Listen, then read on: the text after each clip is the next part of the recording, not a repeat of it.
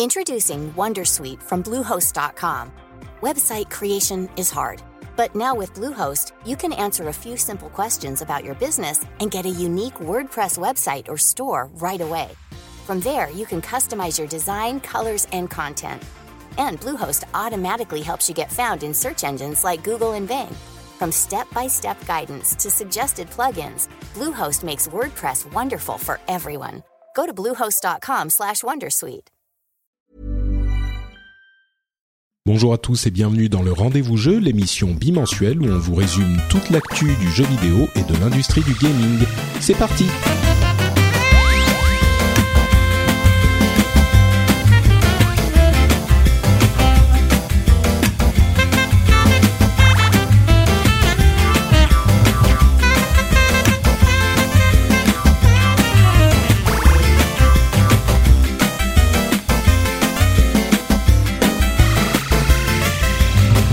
Bonjour à tous et bienvenue sur le Rendez-vous Jeu, l'émission bimensuelle qui vous résume toute l'actualité des jeux vidéo sur PC, console, mobile, euh, toute l'industrie, toutes les news que vous n'avez pas le temps d'aller euh, écumer, eh bien on les consomme pour vous et on vous donne un petit résumé sympathique, euh, agréable à consommer en voiture pendant que vous faites votre, votre jogging ou votre ménage ou même peut-être pendant que vous êtes au bureau. C'est le but de l'émission. J'espère qu'on y arrivera et à vous faire et qu'on arrivera à vous faire passer un bon moment. Je suis Patrick Béja et aujourd'hui je suis rejoint par euh, J.K. Loret, euh, pour lequel j'ai pas un titre tout fait. Damned. Euh, bon, J.K. Loret, le prince de la euh, l'horreur. Oh, voilà, le prince de l'horreur, Ah ouais. parce que tu vas nous parler de Evil Within 2. Ah C'est oui, oui, complètement voilà, artificiel. Comment ça, va. J.K. Oui, oui, ça va. T'aurais pu m'appeler le prince. Je suis pas le prince de Maison Alfort, par exemple. Je suis, j'habite à Maison. Je trouve ça, ça claque, ça claque un peu, tu vois. Euh, bref, euh, donc c'est sur cette magnifique entrée en matière. Bonjour euh, Patrick, bonjour Camille. Et bah voilà, ça fait plaisir de vous rejoindre. Bah cette fois-ci, ça, ça revient à un rythme un peu plus régulier. J'espère que ça va tenir comme ça tous les mois. C'est cool. Bah, j'espère, oui, j'espère aussi. Euh, on a aussi euh, entendu le rire malicieux de Camille euh, qui se joint à nous également. Euh, comment ça va, Camille? Ça va très bien, merci. En forme Ouais, enfin c'est dur parce que c'est lundi matin, mais euh, ça va. On fait aller. Euh, très Ouais. bien. Bah écoutez, on va vous parler. Alors moi, je vais vous parler de euh, Shadow of War que j'ai complètement rincé. Enfin, pas complètement, mais on va en parler. Euh, Jika et Camille ont joué à Evil Within 2 dont ils vont nous parler aussi et puis euh, on va faire une sorte de mélange entre South Park Cuphead euh, et puis peut-être d'autres petits jeux. On va aussi vous parler de la controverse des euh, loot qui fait rage depuis quelques semaines et il y a beaucoup beaucoup de choses à dire pour être euh, un petit peu complet, même si on pourra pas être complètement complet, donc on va en parler également. Il y a Oculus, euh, enfin Facebook, qui a annoncé des choses intéressantes dans le domaine de la réalité virtuelle. Et puis on a plein d'autres petits news, euh, Nintendo qui fait plein de trucs, GT Sport qui est dispo, Bethesda qui met des coups de poing aux nazis, euh, NeoGaf qui ferme sur des accusations de sexisme, enfin plein de trucs. Euh, EA qui ferme Visceral d'ailleurs et qui annule le jeu Star Wars, enfin qui le transforme, euh, enfin plein plein de choses. Donc ne perdons pas une minute de plus et lançons-nous avec euh, Shadow of War, auquel j'ai joué énormément ces dernières, euh, bah, ces derniers dix jours, quoi. Il est sorti il y a dix jours. Euh, Est-ce que vous y avez joué ou vous y avez pas touché du tout, vous? Moi non. Bah non, écoute, euh, moi non plus. Donc euh, là, pour le coup, je vais te laisser, euh, va te laisser seul. C'est les, c'est les moments que je préfère quand il y a personne Ouais. pour interrompre pour euh, quand je Bon parle. bah salut. Hein. Ah bah sympa. à dans un mois. Bon, euh, évidemment, vous pouvez poser des questions. Euh, donc, Shadow of War, comme vous le savez tous, c'est la suite du jeu que j'ai beaucoup apprécié il y a quelques années de ça, qui s'appelait Shadow of Mordor, qui est une euh, un jeu qui se place dans l'univers du Seigneur des Anneaux, mais avant la trilogie du Seigneur des Anneaux, et qui suit les aventures de euh, Talion, un ranger, euh, je sais pas, un éclaireur euh, de euh, Gondor qui est mort au début du premier jeu et qui a été possédé par l'esprit du euh, de Celebrimbor qui est le forgeron qui a forgé les anneaux du pouvoir de la trilogie du Seigneur des Anneaux. Et c'est un jeu qui est sur euh, le principe qui repose sur deux euh, éléments de gameplay, un système de combat qui est très similaire à celui de Batman euh, Arkham, la série des Batman Arkham, euh, et qui est même exactement celui des Batman Arkham, et euh, un système qui là était beaucoup plus original euh, dans le premier quand il est arrivé. C'est le système Nemesis qui crée une armée d'orques dynamique avec des capitaines et des seigneurs et une hiérarchie qui change en fonction de vos actions dans le jeu et dont les éléments, donc les, les capitaines, les différents orques, va interagir avec vous euh, en fonction donc euh, de ce que vous faites. C'est-à-dire que si vous les pourchassez, que vous essayez de les tuer, que vous réussissez pas, qu'ils s'échappent, ils vont se souvenir de vous. S'ils vous tuent, bah évidemment vous mourrez pas, vous revenez. D'ailleurs c'est un des éléments du scénario. Vous revenez tout le temps et ils souviennent vous avoir tué et ils veulent vous humilier encore plus. Donc vous créez vos propres ennemis dans ce système de hiérarchie et il faut en plus de ça euh, euh, manipuler la hiérarchie, soit en tuant certains euh, des capitaines, soit en les possédant pour qu'ils se battent pour vous, et manipuler la hiérarchie de manière à affaiblir les plus hauts niveaux de cette hiérarchie et pouvoir les conquérir. Donc c'est les deux gros piliers de gameplay de, du premier jeu. Et euh, le deuxième les reprend avec des changements, des améliorations et en en ajoutant une certaine une certaine quantité. Alors, pour parler du jeu, je pense qu'il faut euh, commencer avec une chose hyper importante. Il y a plein de gens qui parlent du problème des loot box dans le jeu et du problème du dernier acte, euh, l'acte 4 du, jeu Shadow of War. Et il faut être très très clair là-dessus. Euh, je pense que l'acte 4 est vraiment une question complètement à part et on va en discuter à un moment. Mais euh, là, je, je dirais que les trois premiers actes sont vraiment le jeu de base. Et l'acte 4, c'est un système qu'ils ont imaginé en plus pour donner aux joueurs l'opportunité de continuer à jouer au jeu une fois qu'ils ont terminé le jeu. Et c'est pas très habilement amené parce qu'il l'amène vraiment comme une suite de manière à ce que les gens se disent ah bah si je veux voir la vraie fin entre guillemets qui est juste une cinématique de trois minutes qui est intéressante mais enfin qu'on peut aller voir sur YouTube, il faut que je le finisse. Et en fait l'acte 4 c'est vraiment euh, un, moyen de donner un, une raison de continuer euh, de jouer de manière quasiment infinie. Donc les gens qui disent c'est hyper, c'est du grind, c'est hyper long, c'est c'est euh, pas du tout intéressant, ils ont pas tort. Je pense que le mode est pas réussi, mais c'est vraiment un mode supplémentaire. Donc moi, ce dont je vais vous parler là, c'est euh, les trois premiers actes, c'est-à-dire vraiment le jeu. Une fois qu'on termine l'acte 3, euh, en, gros, on a terminé le jeu, il y a une fin, il y a des trucs qui se passent, il y a une explication, etc. Et on a terminé l'acte du jeu. Et ces trois actes représentent pour moi le jeu. C'est c'est trompeur et je pense que c'est une euh, fonction des gens qui ont fait une review du jeu de parler de l'acte 4 comme un élément du jeu lui-même parce que ils sont obligés de le finir pour faire une review du jeu. Sinon tu peux pas faire une review du jeu si tu l'as pas fini mais euh, en réalité, les joueurs vont jouer aux trois actes la plupart et puis s'arrêter parce que c'est la fin du jeu. Moi d'ailleurs, j'ai fait euh, une ou deux heures dans l'acte 4 et puis j'ai arrêté parce que c'est ridicule, c'est euh, pas hyper fun, c'est mm. hyper grindy effectivement et bon, bref, on en parlera après. Donc, les trois premiers actes qui sont le vrai jeu, j'ai vraiment vraiment aimé. C'est un petit peu comme Destiny 2 ça n'apporte pas énormément par rapport à Destiny 1, c'est-à-dire que celui-là n'apporte pas énormément par rapport à Shadow of Mordor, mais il y a quelques un petit peu plus d'amélioration, je dirais. Euh, il y a un système de loot qui est sympa, euh, qui est pas euh, gênant.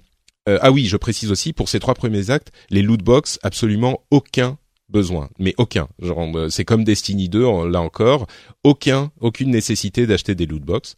Donc il y a un système. juste, de... justement. Oui? Le, les loot box, c'est quoi? Ça va être du cosmétique, ça va être des des euh, des, des, habits, enfin parce que en gros, c'est quoi l'intérêt d'avoir des loot box dans un, jeu solo en plus? Bah, En fait, ce qu'il te propose, c'est des followers, donc des orques qui vont être euh, des orques random, euh, qui vont mhm. pouvoir joindre ton armée rejoindre ton armée, donc t'as pas besoin de les convertir si t'en veux. Bon, et puis des objets, là encore, qui a euh, pareil une qualité rare ou légendaire ou épique garantie, machin, tu vas avoir des objets. Mais et les orques et les objets, t'en as tellement dans le jeu euh, de base que ça sert euh, vraiment à rien, quoi. Et même dans l'acte 4, euh, ça sert même pas spécialement à grand chose parce que tout est aléatoire et si tu veux un orc spécifique, parfois tu vas vouloir un orc pour contrer la manière dont les orques fonctionnent, ils ont des points forts et des points faibles. Et euh, les, les certains, à certains moments, tu as besoin d'un orc qui a tel point fort pour contrer un autre qui a tel point faible. Et euh, dans les loot box, c'est au hasard. Donc, sincèrement, ça sert pas à grand chose du tout euh, d'aller chercher des loot box parce que t'es pas du, du tout Mm. sûr d'avoir celui dont tu as besoin. Ok, donc c'est un faux problème, quoi.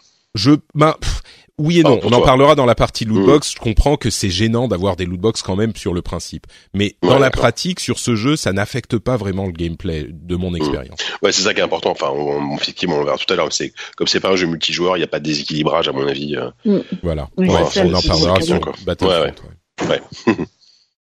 Euh, donc voilà pour la pour, pour cette question. Donc le principe euh, du du truc, je sais plus où j'en étais, mais euh, oui, donc il est amélioré euh, avec certains trucs comme les systèmes de loot, euh, les armes vont avoir des challenges où si tu veux euh, améliorer l'arme, tu peux aller faire un challenge genre tuer tel orc de telle manière ou euh, convertir tel orc qui a telle caractéristique et ça va améliorer ton arme. T'as des runes, pareil, les runes vont pouvoir avoir quelques améliorations sur certains trucs.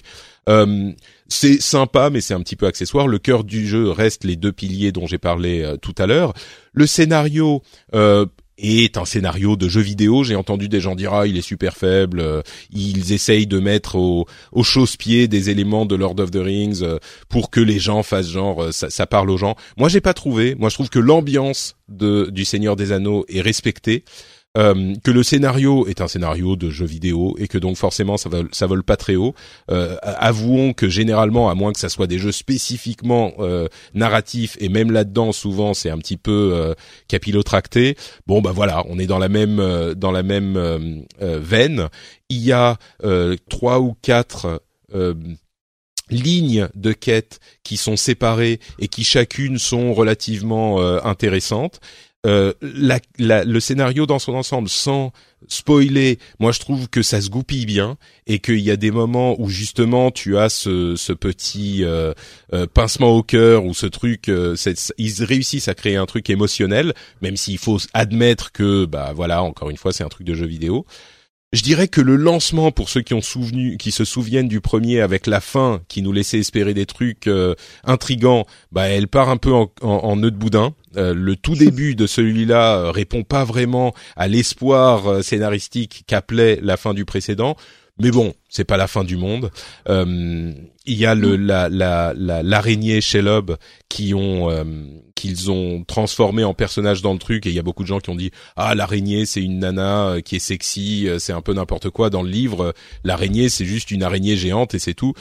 Et bon, je comprends qu'ils aient pas voulu qu'on se balade et qu'on parle à une araignée du début à la fin et puis en plus elle joue un rôle dans le scénario. Enfin, c'est un petit peu un Lord of the Rings Gaiden. Pour ceux qui aiment les jeux japonais, c'est une histoire à côté qui, a- qui prend des libertés, qui a pas grand chose à voir, mais il faut vraiment être un petit peu, euh, tu vois, les, les, le- la caricature du nerd euh, à lunettes euh, qui fait, euh, en fait, dans le Seigneur des Anneaux, ça se passe pas comme ça, et pour, pour vraiment vouloir y trouver des. euh, Ouais, Et- bah, bah c'est comme les films, même. Enfin, je veux dire, euh, quand, quand les films sont sortis, il y a, y a plein de, comme comme tu disais, euh, ce- ces, ces fameux nerds ont aussi euh, râlé sur plein de trucs. Alors Ouais. après, non, mais après, enfin, on, on- effectivement, on, s'en fiche entre guillemets, quoi. C'est euh, c'est un jeu, un jeu, euh, le Terre du Milieu, c'est pas le Seigneur des Anneaux déjà, c'est la Terre du Milieu, donc c'est encore autre chose. Et euh, et c'est leur interprétation. Et moi, je préfère ça, un, ouais. Je préfère l'interprétation personnelle d'une équipe, euh, d'une équipe, enfin, de, de, de développeurs plutôt qu'un truc qui veut coller Ouais. absolument à un bouquin et que, c'est, que ce soit, ce soit chiant, quoi. Bon ensuite, euh, comme je le disais, ça vole pas très très haut non plus. Hein. Euh, c'est pas qu'ils ont justement mis leur sauce et que c'est incroyable d'écriture. Euh, je là où le jeu brille vraiment, euh, c'est dans ses systèmes et quand ces systèmes sont euh, quand tout marche en fait. Tu vas avoir des combats qui sont hyper sympas. Il y a des situations dans lesquelles tu peux te retrouver. Moi, j'ai eu, je vais donner un exemple, une situation où euh, je pourchassais un orc. Euh, je l'ai attrapé. Après un combat épique, j'ai essayé de le convertir, mais il était trop haut niveau. Donc trop haut niveau, ce que tu peux faire, c'est euh, l'humilier. Et quand tu l'humilies, il perd des niveaux. Donc je me suis dit bon bah ok, je vais l'humilier. Paf, je mets, je mets ma main sur sa tête, euh, la, la lumière partout, et il y a Celebrimbor qui apparaît et qui dit ah euh, va loin, je t'humilie, je te machin. Bref, il se barre. Quelques minutes plus tard, euh, j'étais en train de faire autre chose et là il apparaît, il sort de nulle part et il me regarde, il dit ah Grave Walker, quand tu m'as humilié, je n'ai plus plus faire partie de ma tribu d'orques, je vais te faire payer machin. Et je m'attendais pas du tout, tu vois. Ça c'est des des ajouts à ce à ce système qu'il y avait dans le premier. Donc je me retourne. Euh, ok, d'accord, on va se battre. Euh, moi, j'étais tranquillou en train de faire mes courses, tu vois, et puis il sort de nulle part. Donc, on se bat. Là, il était suffisamment bas niveau pour que je le convertisse. Donc, je le convertis, ok, il me dit très bien, je me battrai pour toi, euh, Grave Walker. Je, pars, je continue à faire d'autres choses et euh, je me bats contre un autre orc euh, au milieu de d'une de, leurs de leurs plates fortes. Et là, il revient et il me trahit. Donc pendant que j'étais en train de me battre contre l'autre, euh, le, le, type que j'avais euh, humilié puis converti revient me trahit et il me dit euh, ah tu, tu, tu crois que tu vas pouvoir me contrôler machin. Il commence à se battre en même temps que l'autre donc c'était un peu chaud. Bref je réussis à le à le, le, battre là encore et là je l'ai tué. Et ça a fait une sorte de, de, de trame narrative comme ça Bon, je vous avoue qu'au bout de 30 heures de jeu, ce que j'ai à peu près passé, on finit par les voir les systèmes et ça devient un petit peu systématique. Mais pendant euh, une bonne partie du jeu, il y a tous ces éléments qui se mélangent pour créer une expérience hyper sympa. Tu peux créer ton armée et la différence avec le premier jeu où ils ont euh, amélioré, enfin augmenté un petit peu le nombre d'options c'est que là, on a euh, plusieurs zones dont on doit conquérir les forteresses et euh, on va devoir affaiblir les euh, les, les c'est pas les capitaines mais il y a plusieurs niveaux. Disons il y a le seigneur de la forteresse qui a des lieutenants voilà ça doit être ça. Et les lieutenants eux-mêmes ont des capitaines qui sont ces gardes du corps. Donc euh, moi ce que je faisais c'est que je convertissais les gardes du corps. Et quand ils étaient tous convertis ça me donnait l'option de faire une mission où les gardes du corps du capitaine enfin du lieutenant allaient le trahir. Donc on y allait j'allais à l'endroit en question euh, là, ils le trahissent. Je tue le euh, lieutenant et je mets quelqu'un de mes orques à sa place. Du coup, euh, une fois que j'ai une bonne quantité d'orques dans la forteresse, je peux lancer l'assaut de la forteresse et il faut capturer des points. Ça devient vraiment un assaut, genre un siège, quoi. tu escalades les murs de la forteresse, etc. Tu vas capturer différents points et au final, tu te bats contre le seigneur de la forteresse et tu vas capturer la forteresse entière. Elle t'appartient et euh, tu dois faire ça donc en parallèle des différentes euh, quêtes dont j'ai parlé euh, tout à l'heure. Il y a donc quatre ou cinq lignes de quêtes. En parallèle de tout ça, tu conquis, tu conquiers les forteresses et au bout d'un moment, tu as conquis carrément tout Mordor et tu peux partir à l'assaut. Enfin, c'est la fin du jeu, quoi. Donc donc il y a tous ces systèmes qui se mettent ensemble pour créer vraiment un jeu hyper sympa. Oui, les quêtes sont pas euh, le, le, summum de l'écriture.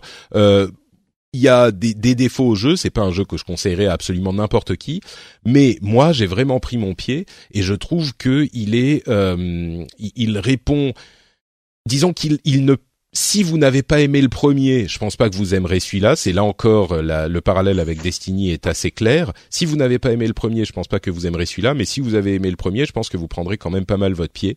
Euh, c'est pour moi un excellent jeu et un candidat pour mon, jeu de l'année. Quoi, j'y ai passé 30 heures euh, de folie. et puis bon, je vais dire un tout petit mot sur l'acte 4, parce que là, encore une fois, c'était vraiment l'acte 3. J'en ai déjà parlé au début. Ce que je voudrais ajouter, c'est que, à mon sens, le problème des loot box euh, ne vient pas du fait qu'on en a besoin, c'est que l'acte 4 est une idée, euh, une bonne idée à la base, l'idée de vous dire, bon, bah, vous allez pouvoir... Euh, jouer au jeu, on va vous donner une raison, un vague but pour jouer au jeu de manière quasiment infinie. et, et en fait, le système qu'ils ont mis en place est pas motivant et il est euh, boiteux, je trouve. Euh, il, y a, il est hyper grindy, comme tout le monde le dit, et le, le truc c'est que si le but vers lequel on essaye d'aller, on peut l'atteindre, mais il faut monter les niveaux des, des orques qu'on capture, il faut euh, les entraîner, il faut faire des sièges. En fait, c'est là où on attaquait les forteresses dans le, le début du jeu. Euh, dans cette euh, dans ce mode, on va les défendre. Donc il faut s'assurer que les défenses soient suffisamment bonnes pour résister à l'assaut euh, de ce qui va nous attaquer.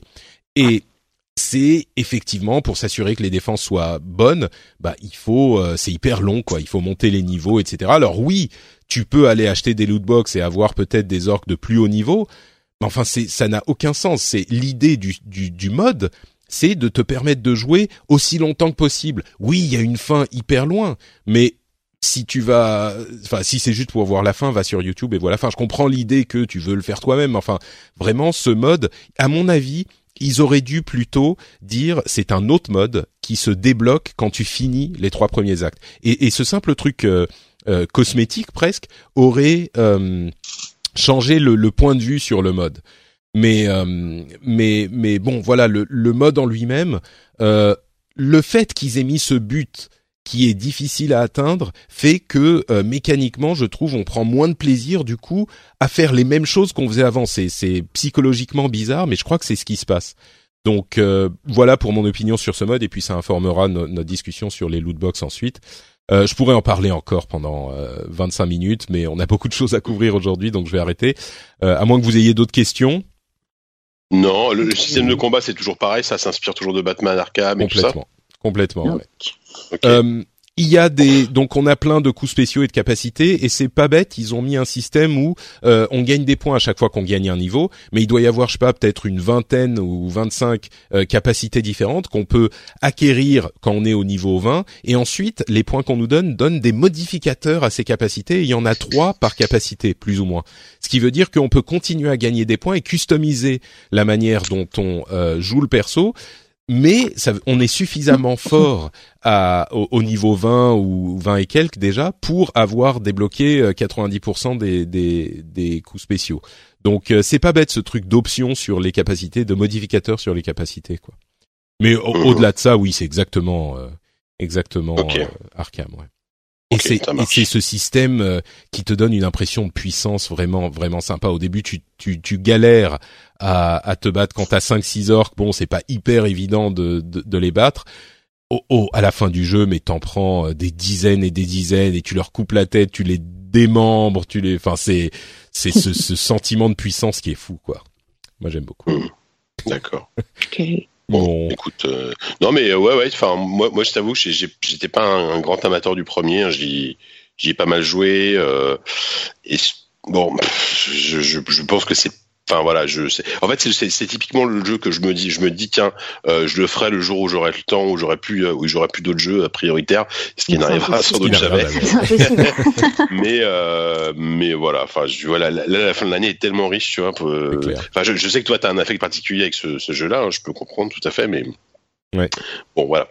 Oui, non, mais c'est ça. C'est-à-dire que si vous n'en avez pas aimé le premier, je vous recommande pas mmh. celui-là. C'est, c'est ça, aucun intérêt. C'est exactement le même type de plaisir qu'on va prendre, quoi. Ouais, ouais, je comprends. Euh, Evil Within 2, parle-nous-en, Jika. Et du coup, bah, Camille aussi, euh, puisque... Je réagirai. Voilà. Euh... Alors par où commencer? Je, je vais je vais pas faire je vais essayer de pas faire trop long mais euh, alors Evil Within 2 euh, je peut-être je replace le contexte. C'est donc le second épisode euh, de The Evil Within qui était euh, à l'époque euh, assez euh, attendu puisque c'était le, le, premier jeu d'un studio qui s'appelle Tango Gameworks qui est dirigé par un monsieur qui s'appelle Shinji Mikami. Et Shinji Mikami c'est le créateur de Resident Evil tout simplement. Il, est parti après le quatrième épisode. Donc c'est plus ou moins l'inventeur du, du, du, survival horror. Ça faisait longtemps Bon, il, a fait d'autres trucs entre temps, mais il a en fait, The Evil c'était vraiment sa volonté de revenir au genre qui l'a rendu populaire. Le premier était vraiment, euh, vraiment un jeu que j'ai beaucoup aimé, qui était un peu excessif, qui partait un peu dans tous les sens, mais qui avait d'énormes qualités. ça transpirait vraiment l'amour pour le genre et euh, il y avait beaucoup de références. Enfin voilà, c'était, c'était bien rythmé, etc. Voilà. Euh, là, je pose le truc. Et le 2, en fait, c'est euh, est assez, a le mérite, en tout cas, d'être, euh, de vouloir proposer quelque chose de d'assez différent. Déjà, c'est plus Mikami qui est aux commandes vraiment du projet. C'est c'est un de ses un, de ses producteurs qui avait travaillé notamment sur les DLC du 1 qui était qui était très chouette. Et donc pour le 2, en fait, ils ont un parti pris intéressant. ils sont sur quelque chose d'un peu plus ouvert. Alors c'est pas un open world à la, Shadow of War. Hein, c'est c'est plusieurs hubs, on va dire, qu'on va visiter et qui prennent la forme à chaque fois d'un quartier d'une ville. On va on va visiter une sorte de une, une ville en proie à plein de plein de plein de monstres évidemment. Ouais, je, on incarne... je précise. Ouais. Tu, tu tu dis c'est un open world à la Shadow of War. Effectivement, Shadow of War, je l'ai pas mentionné, mais en gros c'est vraiment un open world avec plein de petites quêtes partout et en plus des lignes de quêtes principales, voilà, t'as mmh. des petits trucs que tu peux faire partout sur la carte en plus de ça. et, ça. Bon, il y a des aventures avec des, des orques spécifiques, des trucs que tu peux faire pour conquérir. Enfin bref, je vais pas repartir dessus, mais oui, c'est open world. D'accord. Ouais, donc là, c'est pas tout à fait ça. C'est plusieurs zones assez ouvertes et on, on a alors on incarne toujours donc euh, dans le premier, on c'est un, un, un, policier, hein, Sébastien Castellanos, qui cette fois-ci est euh, le pitch de base est plutôt plutôt plutôt euh, tendu et intéressant. Il, il, est persuadé que sa fille de qui, a, qui doit avoir 7 ou 8 ans est morte dans un, dans un, incendie il y a plusieurs années et il découvre de fil en aiguille que ce n'est pas le cas et qu'elle a été enlevée par une, une société secrète. Alors honnêtement, le scénario. Euh, non, euh, non, c'est Mobius, c'est vrai pareil. Et en fait, ils ont créé une sorte d'univers parallèle. Euh, bon, c'est c'est enfin c'est inutilement compliqué, on va dire. Donc, en fait, il part dans une sorte de matrice, dans une sorte de, de ville euh, virtuelle, on va dire, en proie à, à plein d'horreurs et pour aller sauver sa fille en fait qui est retenue dans, ce dans ce dans ce monde dans ce monde horrifique. Voilà c'est c'est le piste du bas de base du truc. Euh, là où en fait où j'attendais beaucoup le jeu c'est-à-dire que moi j'étais vraiment fan du premier par son ambiance euh, par la l'espèce de foisonnement de, de, de, de monstres de référence à, à la culture de, du cinéma et du jeu d'horreur. Enfin on, on, sentait vraiment plein de trucs euh, et que ça marchait très très bien. C'était pas un melting pot trop euh, trop indigeste. Euh, dans le 2 il y a toujours ça un peu moins parce que c'est un jeu un peu plus serré. Déjà tout se passe dans cette ville hein, euh, qui s'appelle euh, Union, qui rappelle un petit peu, enfin voilà, c'est une ville américaine typique. Ça fait ça fait penser à, à aux villes des, des Silent Hill typiquement qu'on pouvait explorer d'ailleurs librement aussi, plus ou moins librement dans les à l'époque de la PlayStation 2, PlayStation euh, PlayStation 1.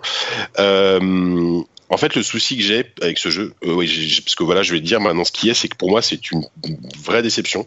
Ah euh, ouais, ouais, j'ai été vraiment déçu par le jeu. Je l'ai terminé, hein, je l'ai fait en une quinzaine d'heures, à peu près 15-20 heures. Donc c'est relativement long pour un jeu, pour un survival horror. Euh, en fait, c'est une vraie déception parce que le, le fait de vouloir faire un, un, monde pseudo ouvert comme ça, euh, c'est pas une mauvaise idée à la base, puisque surtout que c'est au, tout début, on découvre qu'on a une radio qui nous permet de capter des signaux dans la ville, qui sont autant de euh, d'objectifs secondaires et de petites missions secondaires. Petites missions secondaires qui sont très, très souvent très sympathiques, euh, assez plutôt bien écrits, euh, avec une bonne mise en scène, etc. Presque même des fois plus intéressantes que la quête principale.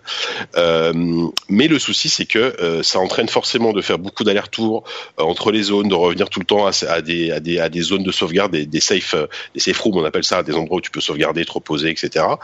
donc ça, crée beaucoup d'allers-retours et je trouve que ça dilue énormément l'ambiance et la tension que tu peux avoir peux avoir dans, dans un jeu de ce genre, puisqu'en fait on passe son temps à revenir en arrière, à faire des détours, etc. et à croiser coup tout le temps plus ou moins les mêmes ennemis, les mêmes monstres qui sont plus ou moins au même endroit. Ce qui fait que l'effet de, de, de, peur que tu pouvais avoir quand, quand tu découvrais une, une, créature, un monstre, etc. Bah, au bout de trois ou quatre fois, tu, tu l'as plus trop et tu finis mmh. par, euh, par courir en esquivant les monstres et pour, pour tracer directement au, au prochain objectif. Donc déjà ça c'est problématique. Euh, ensuite ils ont voulu axer énormément le jeu et euh, là on a une aspiration évidente de euh, The Last of Us. Ils ont axé énormément le jeu sur le crafting, c'est-à-dire que tu dois, tu peux tout, absolument tout fabriquer en lootant euh, 10 euh, milliards de, trucs dans les poubelles, dans les, caisses, etc., pour te fabriquer des munitions, euh, euh, des, des, potions de soins, etc., etc. Le souci, c'est que moi, en tout cas, euh, j'ai trouvé qu'il y avait un gros souci d'équilibrage, c'est-à-dire que on te donne assez peu finalement de, enfin, si on, on te donne beaucoup de ressources, mais sauf qu'il faut, il faut, il faut beaucoup de ressources pour crafter des choses, ce qui fait que euh, tu galères vraiment à te, à te, à, avoir, un, à avoir ne serait-ce que 5 balles dans ton chargeur, euh, ce qui te force. Alors, il y a un côté infiltration qui est plutôt réussi, où on peut vraiment essayer de d'esquiver les monstres et les, les choper par derrière, etc. Ouais, je me mais, dis ça crée de la tension du coup. Ça, ouais, ça crée de la tension, mais, mais au bout d'un moment, en fait, t'es es frustré de pas pouvoir mm. d'avoir que trois balles dans ton chargeur et euh, et que et t'arrives devant un boss et t'es es à moitié à poil et cette euh, euh, voilà et c'est c'est vraiment ta caisse en fait. Camille euh, c'est c'est quelque chose qui t'a gêné aussi dans le jeu? Ouais, ouais, beaucoup de frustration euh, dans ce jeu beaucoup ouais. de frustration et même lors des combats j'ai trouvé que c'était assez difficile en tout cas de avec une arme à feu de, de gérer euh, vraiment euh, les combats quoi. Enfin ça, j'ai eu beaucoup de mal à, à m'en sortir de ce niveau, à ce niveau-là quoi. Et euh, difficile. Ouais. Difficile parce que t'avais pas assez de munitions ou juste que le Ouais, en système fait, est, mal, euh, est mal foutu? Ouais, le système, je trouvais un peu euh, pas très bien équilibré. Donc, euh, en fait, il y avait Ah, beaucoup ouais. de balles perdues et de. Mm. et comme t'as pas beaucoup de ressources, bah. c'est- Déjà, ouais, un, un conseil, franchement, euh, même si le jeu est pas très difficile, mais activer la, la visée semi-automatique. Bah ouais, mais moi je voulais pas. viser la tête. Ouais, toi, non, mais, J'avais pas envie, quoi, mais. euh, mais Ouais. franchement, ça, ça aide parce que euh, en- le, le jeu est pas très très dur en général. Il suffit Non, non, de ça 3 va. 4 balles pour euh, bien bien bien dans la tête pour éliminer un ennemi. Euh, et une fois que tu as le pompe, le fusil à pompe par exemple, ça aide. Mais mais ouais, mais du coup, je trouve que je sais pas, il y a, y y un truc qui fonctionne pas et et et après d'une manière plus générale, je trouve que le jeu est extrêmement mal écrit. Euh, le, le, le scénario en soi, il, il peut être très intéressant, c'est-à-dire qu'on part quand même d'un- pitch de base qui est, qui est, qui est très poignant, c'est-à-dire qu'un père qui a la recherche de sa fille, euh, ouais, qui euh, voilà, c'est- il y a rien de c'est c'est- surprenant non c'est plus. hyper hein. classique, mais ça pourrait être fait de manière euh, émouvante, tout simplement, Ouais. un peu poignant. Quoi. Ouais, mais je trouve ça plus, Hyper a- euh, froid en fait. euh, ouais, voilà, c'est ça. Et le, personnage, on dirait qu'il ne ressent rien du tout. C'est euh, tout à fait. un peu. Euh, Exactement, ouais. C'est-à-dire que Castellanos, il est là, il pourrait être ailleurs. Euh, Enfin voilà, il, à aucun moment t'as l'impression qu'il cherche sa fille et il dit euh, Mm. oh non, vous êtes les méchants, vous avez enlevé ma fille, c'est pas gentil quoi. Enfin c'est Non, il se laisse ça. Quoi. vachement faire en fait. Il Il est là. voilà. Et il est- voilà, après et à- arrive à- arrive des moments où il, il est, il est face à ses propres euh, ses, ses propres démons, sa propre Mm. culpabilité. Il y a, il y a vraiment Oui. il, pourrait Ouais. être intéressant, mais Mm. c'est tellement mal écrit. Enfin et voilà et la fin est un- un- un- interminable. Enfin c'est voilà. Euh, donc, euh, donc voilà, donc c'est il y a, y a alors après il y a quand même des bonnes choses. Hein. C'est vrai que là euh, on est un peu négatif, mais il y a euh, notamment un, un antagoniste, le, le premier qui est un- une espèce de, de photographe qui fait de l'art, mais de l'art euh, un peu gore en, en, Mm. tu- en tuant des ennemis d'une manière assez, euh, en faisant des mises en scène en fait. Il y a un personnage très intéressant, je trouve. Il y a quelques quelques monstres. Enfin, en fait, la plupart des monstres sont très très réussis, euh, mais il y en a trop peu. C'est dommage. C'est Bah, pas très varié. disons qu'on les recroise assez souvent aussi. Voilà, c'est ça. Ouais, ouais, c'est exactement ça. Ouais, il y a beaucoup de redites. Euh, donc je sais pas, c'est Bah, t'as l'air de pas l'avoir aimé du tout, quoi. ouais non. Alors je, je l'ai, enfin je peux pas dire que je l'ai pas aimé du tout parce que parce que ça reste euh, par moment des un, un- par moment un bon jeu d'infiltration, par moment un bon jeu d'action euh, qui s'inspire bah, de Resident Evil 4 euh, avec voilà une caméra très près de l'épaule euh, et Mm. euh, voilà euh, un bon Parce dynamisme. qu'il y a des, il y a aussi des bugs niveau caméra, euh, parfois un peu. un Ouais, peu tout à fait. Ouais, ouais, ouais. Il y a, il y a pas mal de petits bugs. euh, c'est voilà, et c'est difficile parce que c'est. Je peux pas dire que j'ai pas aimé du tout, mais euh, par contre, je peux dire que j'ai été vraiment déçu parce que j'en attendais beaucoup. Je sais pas si toi, si toi, si Camille, c'était pareil. t'a- T'avais, t'avais joué au premier, j'imagine? J'avais joué un peu au premier, mais je l'avais Ouais. pas euh, terminé. Ok. Euh, ouais. Bah moi, en fait, je suis, pour l'instant, je l'ai pas fini. Donc Ouais. voilà, mais je suis très mitigée parce que d'un côté, voilà, il y a toute cette réalisation, cette cette histoire qui m'attire beaucoup et j'ai envie d'en savoir plus. Et puis même, enfin, niveau, enfin, quand tu vois que le monde change en fonction aussi de de l'état psychique du personnage, ce genre de choses, les, les décors Ah ouais. qui changent, qui se modélisent, enfin qui se qui bougent, tout ça. Mhm. Enfin c'est très très. Enfin moi c'est ce que j'aime et j'ai l'impression de retrouver un peu euh, un écho de Silent Hill ou du d'un vieux Resident Evil et ça ça me parle beaucoup. Exactement. Mais à côté de ça, euh, tout le système euh, de crafting, quand on a parlé, les combats, puis bah en fait le scénario qui est, qui est un peu pré-mâché au final et très Ouais, mal écrit, avec des dialogues vraiment, pff, se demande pourquoi il parle. Enfin, euh, puis en plus il est toujours en train de jurer. Enfin c'est trop, euh, Mm. c'est trop en fait. Et du coup bah pour l'instant je suis un peu mitigée. euh, J'attends d'avancer dans l'histoire bien sûr, mais euh, Mm. je suis un peu frustrée en fait. Ah, écoute, On dirait qu'il y a du potentiel énorme. C'est pas pour euh, l'histoire que tu vas le finir. hein, Je te, je te le Malheureusement. Ouais, bah oui, malheureusement, j'ai l'impression que plus Mm. ça avance, moins c'est. Ouais, ouais. Non, mais Mm. voilà. Et donc voilà. Et effectivement, il y a comme comme comme tu disais, il y a il y a vraiment il y a, il y a quelques belles idées de mise en scène, euh, des, des décors qui changent, des. Il y a, l'impression que artistiquement, artistiquement, ça vaut le coup quand même, non? Artistiquement, ça vaut Et quand globalement. t'arrives le dans la ville, en plus, t'as as la Voilà. ville qui, qui bouge et tout, t'as l'impression d'être dans. euh, mince. Euh, Inception Oui, merci. Et voilà, Je, je, je, je t'ai tournés, euh, inceptionisé le, le... Ouais. Et ouais, il y a, il y a- vraiment des fulgurances, on va dire, par moment artistiques, même de, de, de jeux, de, des scènes qui vont te Ouais. dire, waouh, là, là, c'est vraiment bien. Euh, Ouais. Mais malheureusement, c'est noyé dans, plein de trucs un peu pénibles, quoi, un peu, un peu, ouais. et voilà, moi, je, l'ai vraiment terminé parce que je voulais le finir, je voulais voir le, la fin. Mais oh là là, la fin, elle est interminable. Oh mon Dieu.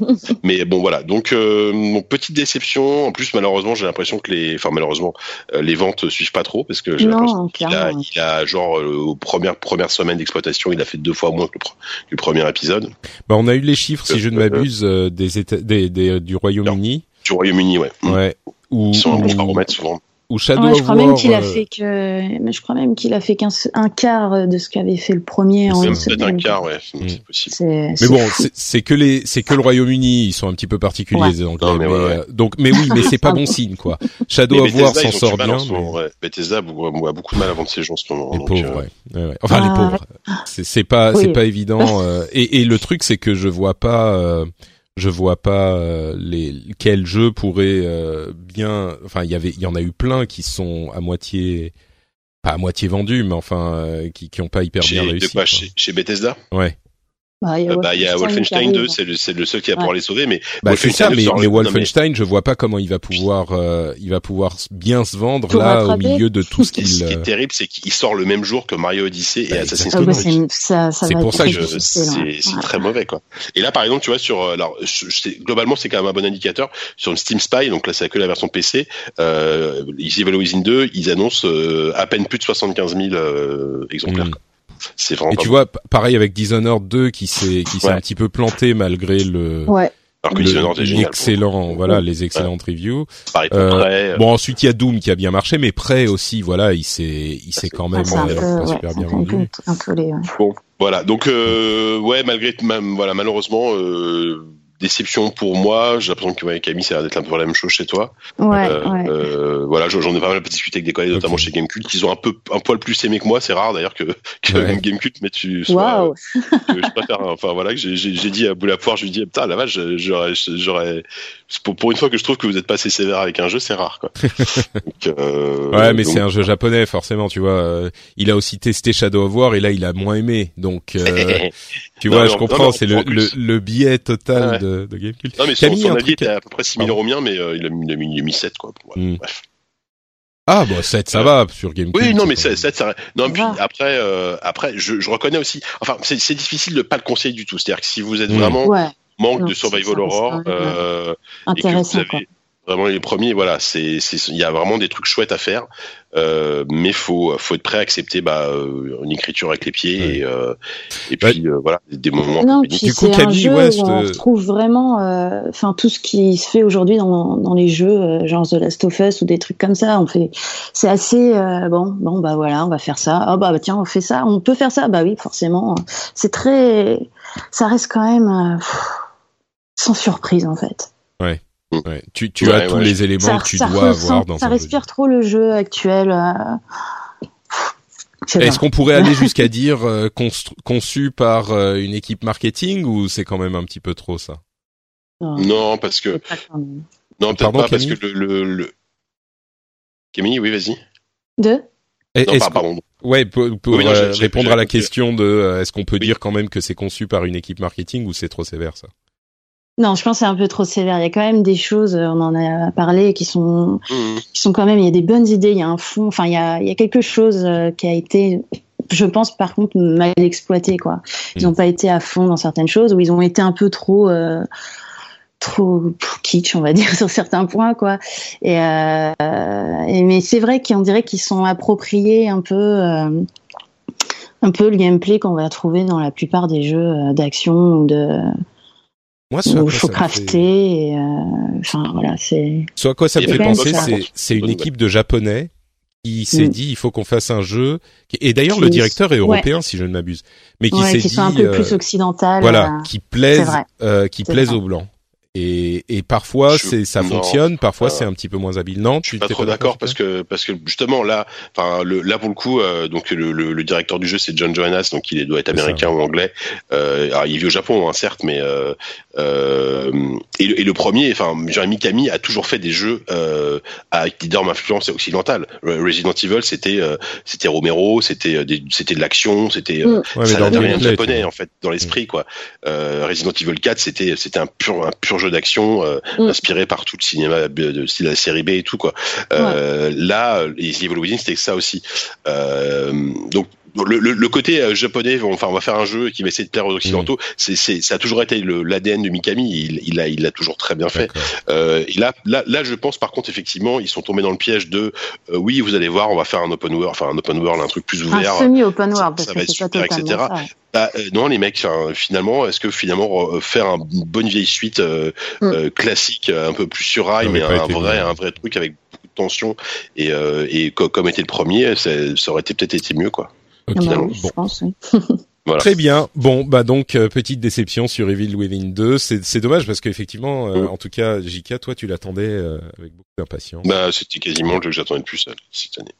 Euh, donc, ben, est-ce qu'on a une petite minute pour parler de, de South Park? Alors là, on rentre dans les, les catégories moins, euh, les trucs auxquels on a moins joué. Enfin, en l'occurrence, c'est Camille, tu y as un tout petit peu joué. Oula, pardon. Euh, impression, impression juste rapide comme ça euh, sur euh, sur le jeu? Pardon. non mais je te dis, je t'inceptionne entre les, les, idées et l'atout, là c'est prouvé. Pardon, vas-y.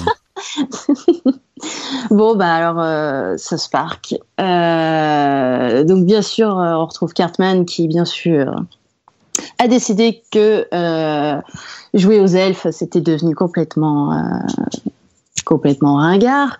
Et du coup, euh, il veut jouer au super-héros et du coup, euh, donc lui, il se transforme en Coon, donc le raton laveur, euh, et ils veulent sauver tous les super-héros et notamment un chat perdu parce que c'est la fin du monde. Et il y a un chat perdu et on peut décrocher une prime de 100 dollars. Oh. Donc voilà, ça commence comme ça et en fait. Et en fait, euh, il faut. Euh, alors c'est drôle parce que euh, on utilise vachement son smartphone dans le jeu et les réseaux sociaux et il faut faire des selfies avec les habitants du village. donc voilà, c'est du sauce park, donc c'est gras, c'est lourd, c'est il y a un peu d'humour noir, enfin il y a que de l'humour noir en fait. Et du coup, bah voilà, c'est que dire un RPG assez drôle et euh, et euh, voilà, c'est avec euh, bah c'est ça en fait, héros, donc ça change un peu du précédent et c'est assez sympa et c'est enfin c'est il y a plein de références à South Park en même temps, donc euh, c'est ça, ça plaît forcément aux fans quoi.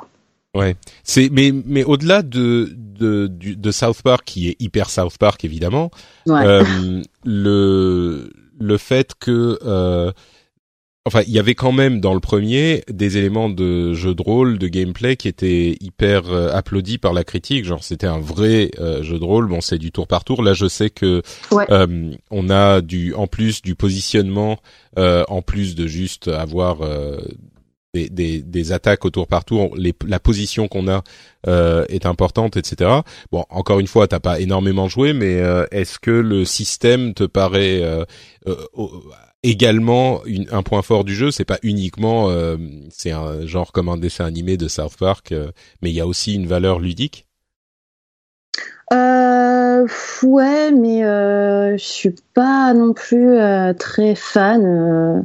Enfin, ça, ça passe en fait, mais le point fort c'est vraiment c'est vraiment ce, South Park en fait, plus que le, le, jeu, le gameplay en lui-même quoi. Hmm. Il y a une autre euh, controverse sur le sur South Park, c'est la question des doublages. Euh, T'as joué en français ou déjà est-ce que t'es fan de Star South Park à la base? Ah non, d'accord. Bon, bah, t'as pas si t'as pas euh, joué en. J'aime bien South Park, mais euh, je suis pas une grosse fan absolue quoi. Parce que ça, la, la controverse des doublages est quand même euh, est quand même un petit peu forte en ce moment. Le premier était sorti en anglais avec les sous-titres français, et pour le deuxième, euh, ils ont fait des doublages. C'est Ubisoft, hein, ils ont fait des doublages en français, sauf que ils n'ont pas eu les acteurs euh, officiels.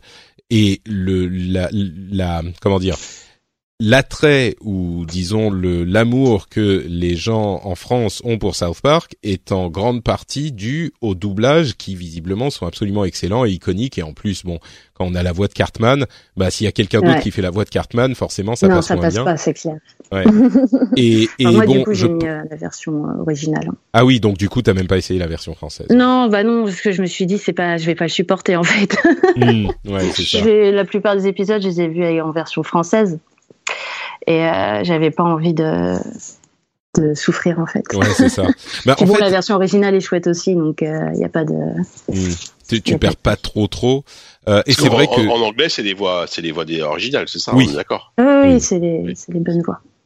Mais mais j'imagine qu'il y avait une question de de coût tout simplement que les acteurs euh, enfin on sait pas hein mais Mm. je je Ouais, peux pas imaginer que ça soit autre chose que ça qui ait fait que euh, Mm. Bah oui, Ubisoft est allé chercher d'autres Enfin, acteurs qui euh, de temps en temps savaient que c'était dangereux de faire euh, une chose pareille, quoi. c'est ça donc, euh, Bah, je et pense puis que là, là, vraiment, ça a été contraint. Donc, euh, là où ils ont merdé, c'est qu'il me semble bien qu'ils avaient annoncé au début euh, qu'il y aurait les, les, les voix françaises originales. Ah oui, et puis oui, oui. finalement, euh, ah bah non, finalement, écoutez, je pense qu'entre temps, bah, le, le, le, le contrat a dû capoter parce que parce que les doubleurs ont peut-être demandé plus ou euh, etc. Et ils se Ouais, sont oui, parce euh, qu'à la base, le tu as raison, la ouais. version française, euh, ça devait être la bonne version française. ils, ouais, avaient même communiqué sur le fait que ce serait Ouais. les vrais euh, les, voix, les, voix, les voix intégrales. Ouais. Donc Ouais. c'est- d'autant plus euh, dommageable quoi. Ouais, j'imagine qu'il y a eu d'un côté les acteurs qui demandaient plus que ce que voulait bien donner Ubi, et puis de l'autre euh, l'idée que Mhm. bah, le premier on l'a vendu même sans les actes, sans enfin sans version française.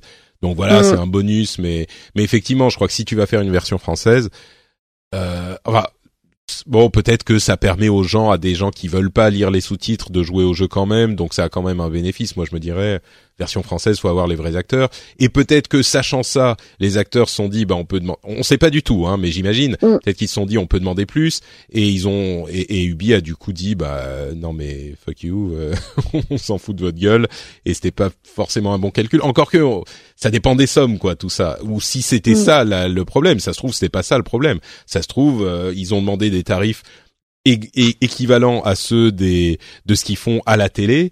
Et je suis Ouais. sûr qu'il y avait énormément de trucs à enregistrer. Et Ubi a, a Oui. dit ah bah non ça ça fait trop cher pour nous on fait qu'un jeu vidéo entre guillemets. On sait pas. Donc euh, bon. Bref euh, effectivement là le c'est c'est une des, des controverses.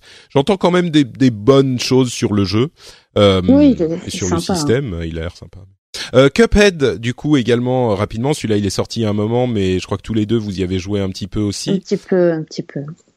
Donc, Euh, euh, ouais, ouais, ouais, bah moi je suis allé, moi je suis quand même assez loin. euh, Enfin, j'étais il y a trois mondes en gros, j'étais au début du monde 3.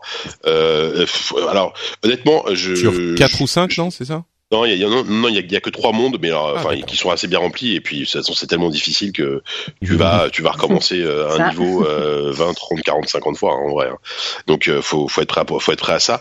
Euh, et pour moi, c'est une, vraiment une bonne surprise pour le coup. Je, j'étais pas du tout chaud en le lançant parce que euh, au-delà de la, la- de la DA et de l'aspect visuel qui est unanimement qui a été unanimement salué et qui est vraiment Mm. sublime hein, le, le Ouais. jeu est, et ah là là, à, à moins d'être complètement euh, on va dire euh, en- complètement puis, euh, les à- musiques, elles sont vraiment sympas. la BO est formidable. ouais. Enfin, c'est ouais, ouais, non, c'est d'ailleurs c'est pour moi c'est la c'est la, la raison principale qui, qui fait que je me suis accroché en fait parce que t'as envie de t'as envie de voir euh, le boss suivant, t'as envie de voir le niveau Ouais. suivant, de voir quelles trouvailles visuelles ils t'ont trouvé, etc. Bah, c'est comme ça, ça, nous fait penser à des vieux cartoons, donc forcément, il y a Ouais. ça aussi qui est Ah renforcé. ouais ouais.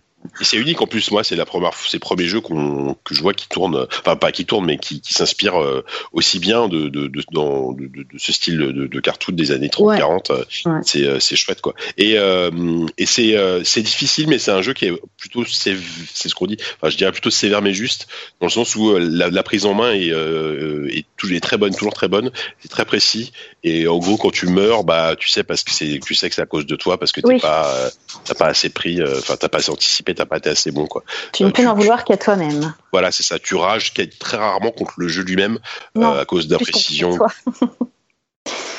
Après, faut s'accrocher, quoi.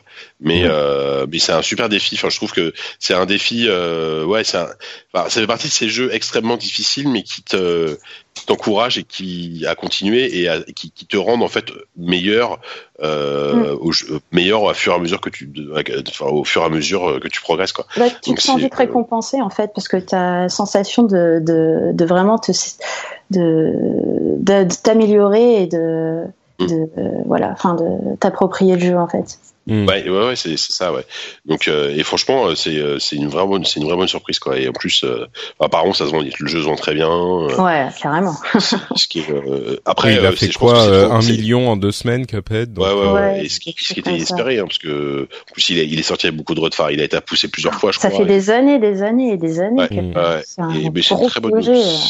C'est une bonne nouvelle. Après, je sais pas si je pense que c'est un jeu qui est un petit peu trompeur parce qu'effectivement tu, tu, tu, vas voir ça limite euh, limite c'est un jeu que tu vas vouloir acheter à ton, à ton gosse parce que c'est trop mignon quoi. Ah, et le pauvre enfant qui va être traumatisé à vie par ce jeu quoi. D'accord. Ok. Euh, très bien. Bon un truc à ajouter sur Cuphead Camille ou?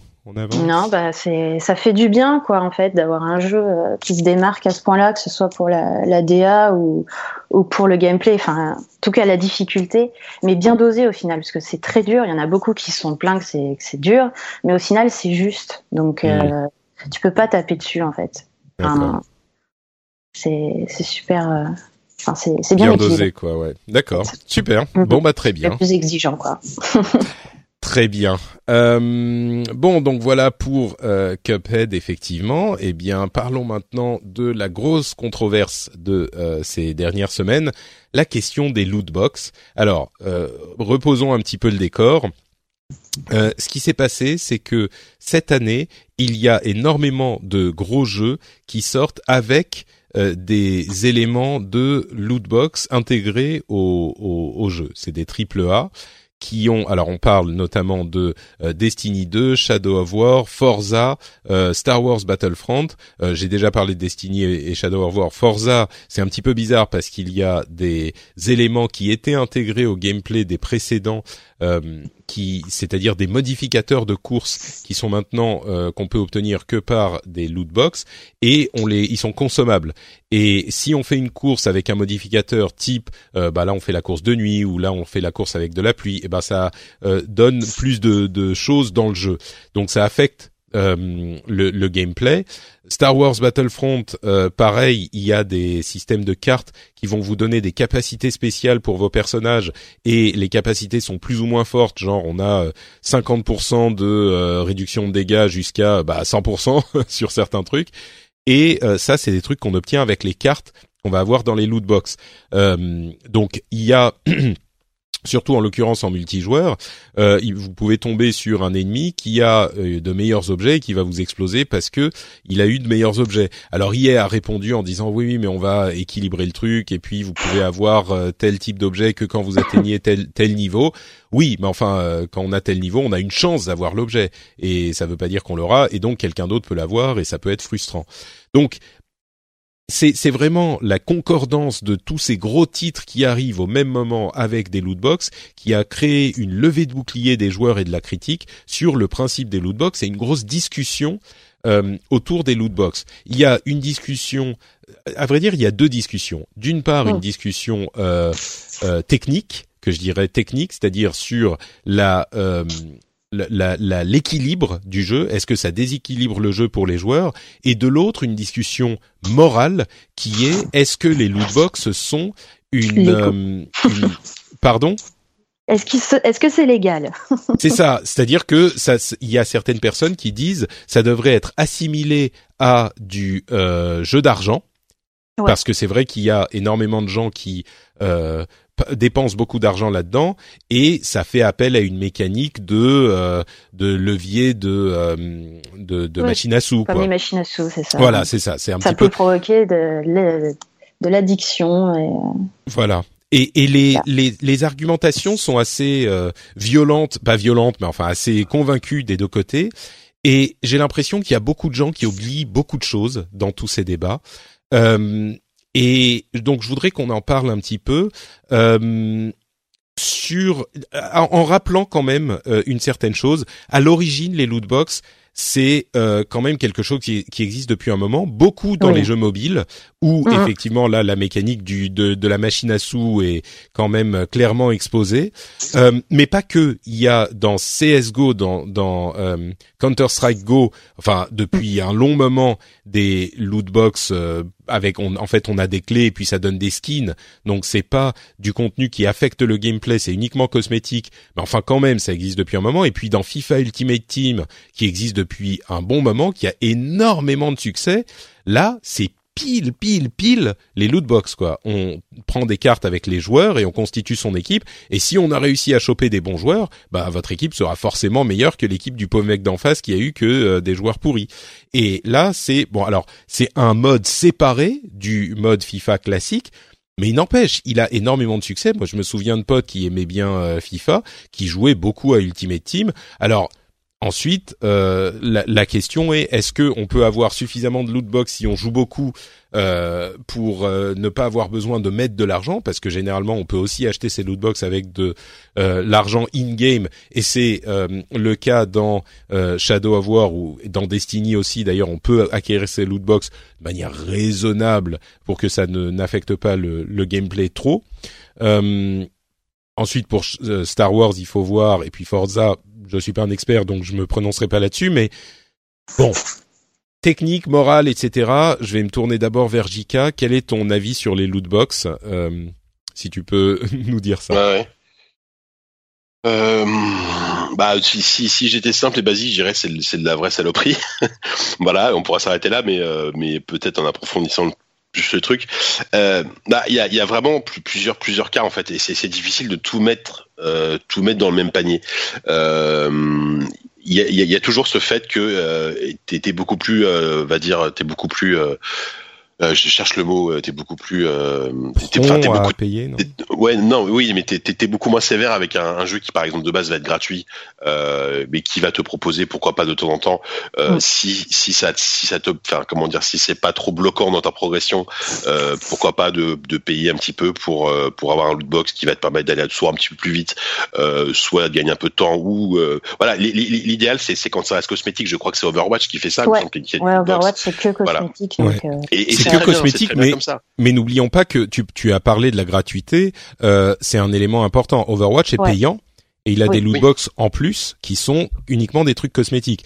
Il y a des jeux euh, qui sont gratuits qui ont des loot box ou des enfin des des, des loot box euh, bien sûr ça je pense que tout le monde l'accepte mais il y a aussi des jeux euh, gratuits qui ont des loot box qui sont que des trucs euh, enfin qui vendent que des trucs cosmétiques. On pense à Dota par exemple qui vend que des trucs cosmétiques.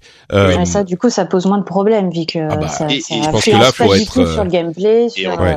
faut être spécialement monté pour pour avoir un problème avec ça quoi. Mais le, le problème je pense vient surtout dans le cas où enfin le, la pire configuration c'est quand les jeux sont payants à la base et qu'en plus il y a des loot box qui affectent le gameplay. Là, là, c'est là que ça devient plus plus problématique. et c'est et encore pire pour un jeu. Bah là, dans Battlefront, c'est l'exemple, le pire exemple, puisque d'après ce que j'ai lu, attention, il n'est pas encore sorti, hein. Donc ils, peuvent encore le changer avant que ça sorte. Alors voilà. Mais en tout cas, ce, sur quoi ils se dirigeaient à la base, alors peut-être qu'ils changeront de fusil d'épaule. C'est donc euh, c'est donc des loot box relativement chers qui te permettent d'avoir notamment des cartes qui vont te permettre de qui vont donner de gros avantages en jeu et qui en plus ça va te permettre de grimper en niveau je crois plus rapidement et donc de pouvoir posséder plusieurs cartes euh, sur le même personnage. Euh, dans, Star Wars il me semble que quand, quand tu es niveau 1 par exemple tu peux avoir une carte. Euh, je, je, schématise complètement quand tu es niveau 15 tu peux avoir trois cartes. Et, et voilà le fait de payer va peut-être pouvoir t'aider à aller plus vite.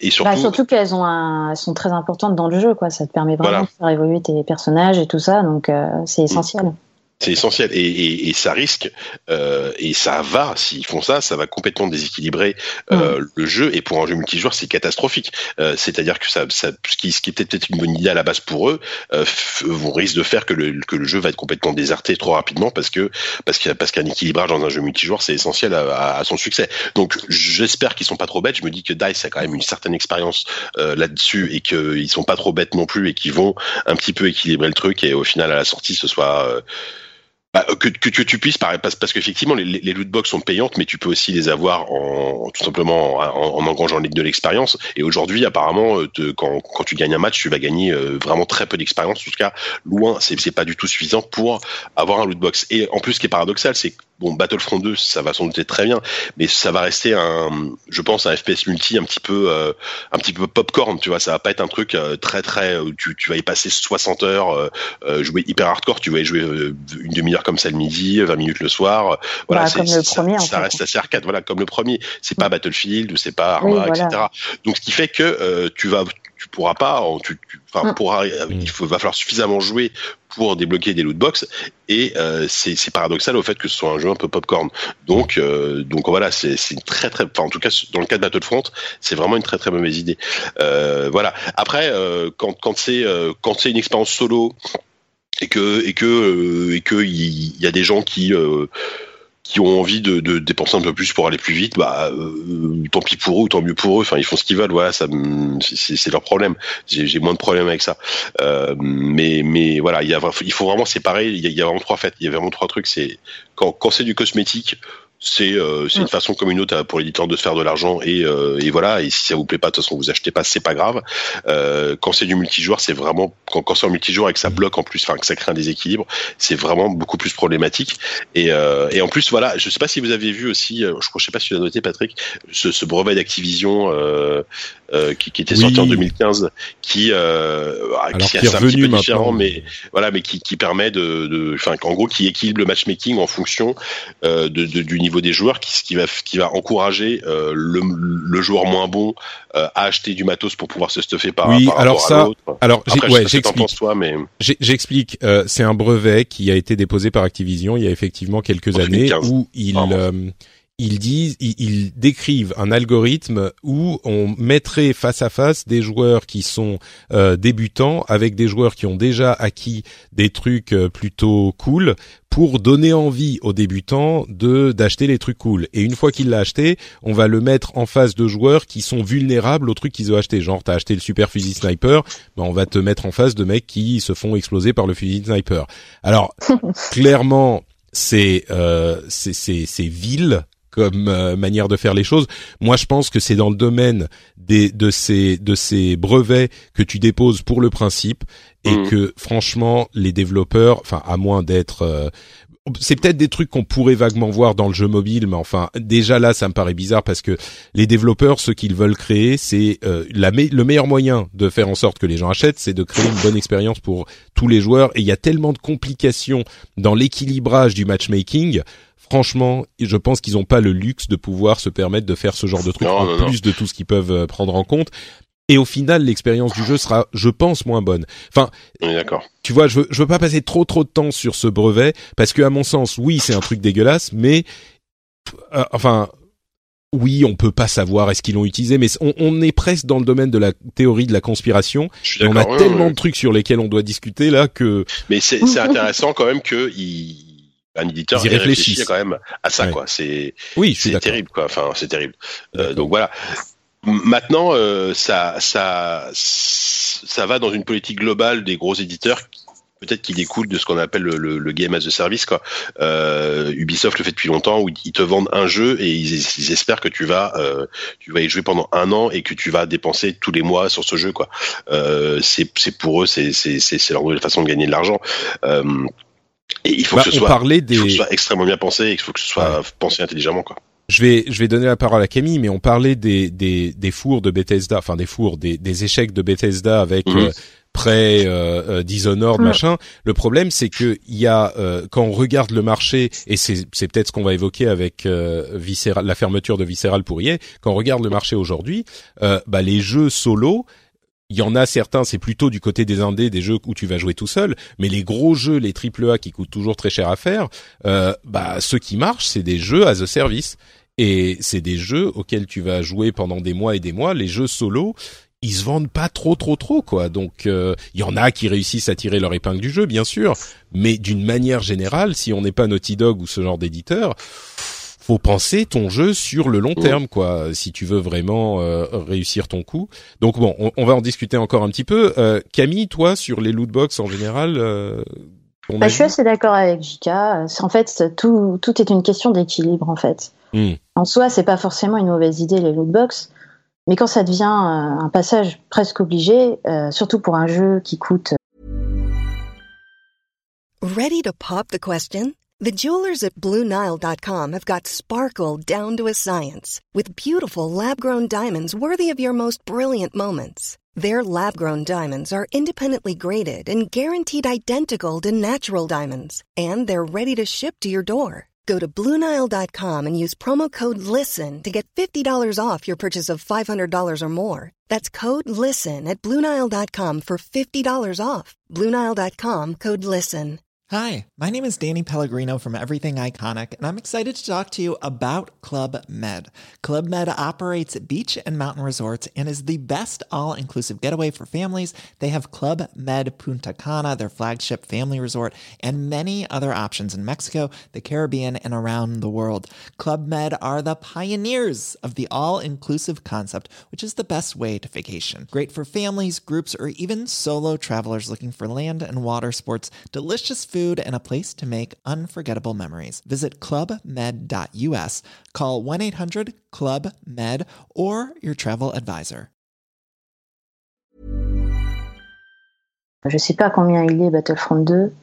Oh bah, ça va être Il- 70, hein, c'est le 69, prix max. ouais, ont- voilà. Oui, 70 60, balles. 70 ans, ouais.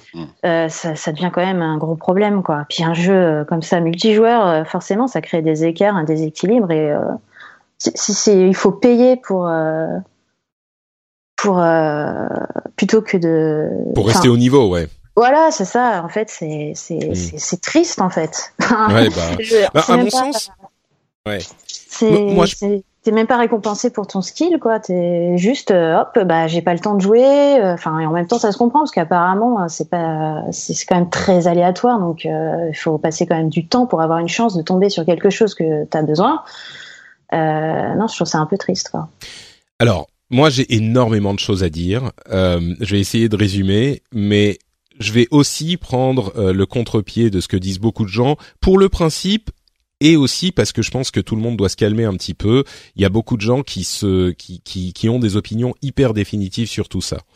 Euh, je dirais d'une part, euh, il y a euh, il faut se souvenir des problèmes des de, des euh, JK, on t'entend beaucoup. Je sais pas si tu peux mettre mute. Euh, non, j'ai mon, j'ai mon micro qui est coupé, donc Ah. ça, je pense que ça m'étonnerait. Ça, ça doit pas être moi. Euh, D'accord. Bon. C'est peut-être moi. Ah, pardon. Ok. Euh, donc, d'une part, il faut se souvenir de du des, des DLC. Euh, il y a quelques années, pas si longtemps que ça, les DLC c'était l'engin du diable, l'outil du diable. Euh, les développeurs nous vendaient des morceaux de jeu qui étaient déjà sur le disque et euh, ils nous le vendaient quand même en plus à côté. Et c'était la déchéance de l'industrie. Bon, Enfin, il euh, y a les DLC et DLC. Enfin, bah exactement. pas que, euh, Mais, mais je dirais quand même que aujourd'hui, le DLC, d'une manière générale, je pense que euh, c'est c'est ce que je disais, je crois à l'époque. euh, si le DLC, ben, si ton jeu de base est quand même euh, euh, te Complet. fournit une expérience, voilà, est complet. Merci Camille. Ah oui, S'il est complet, qui te fournit une bonne expérience satisfaisante pour le prix que t'as payé, eh ben le DLC vient en plus pour proposer quelque En chose fait- en plus aux gens Ouais. qui ont aimé le jeu, qui en veulent plus, et euh, ça permet aux gens de payer euh, pour avoir plus, de récompenser le développeur parce que Bah, et puis aussi, euh, quand est-ce que le DLC a été développé en fait? Avant Mais- la sortie, après, pendant? C'est ça Mais- aussi, c'est vraiment quelque chose qu'on, en plus quoi. C'est du travail en plus qui c'est du après. travail forcément en plus parce que c'est du contenu en plus, mais Oui, quand ça a sûr. été développé, moi je crois que ça n'a pas d'importance. Les, les développeurs ont déjà commencé à travailler sur le DLC avant que le jeu soit sorti généralement.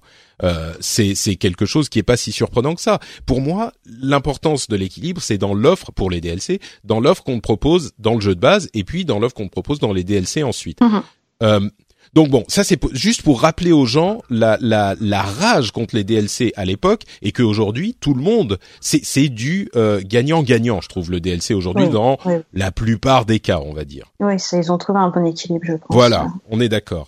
Et je suis très hésitant à m'enrager contre les loot box parce que dans tous les jeux que j'ai essayé, c'était quand même relativement équilibré. On parle pas de jeux mobiles. Je trouve que dans les jeux mobiles, Oui. non, il y a une sorte de manipulation et c'est un problème. C'est autre chose, hein, le Voilà. marché du mobile.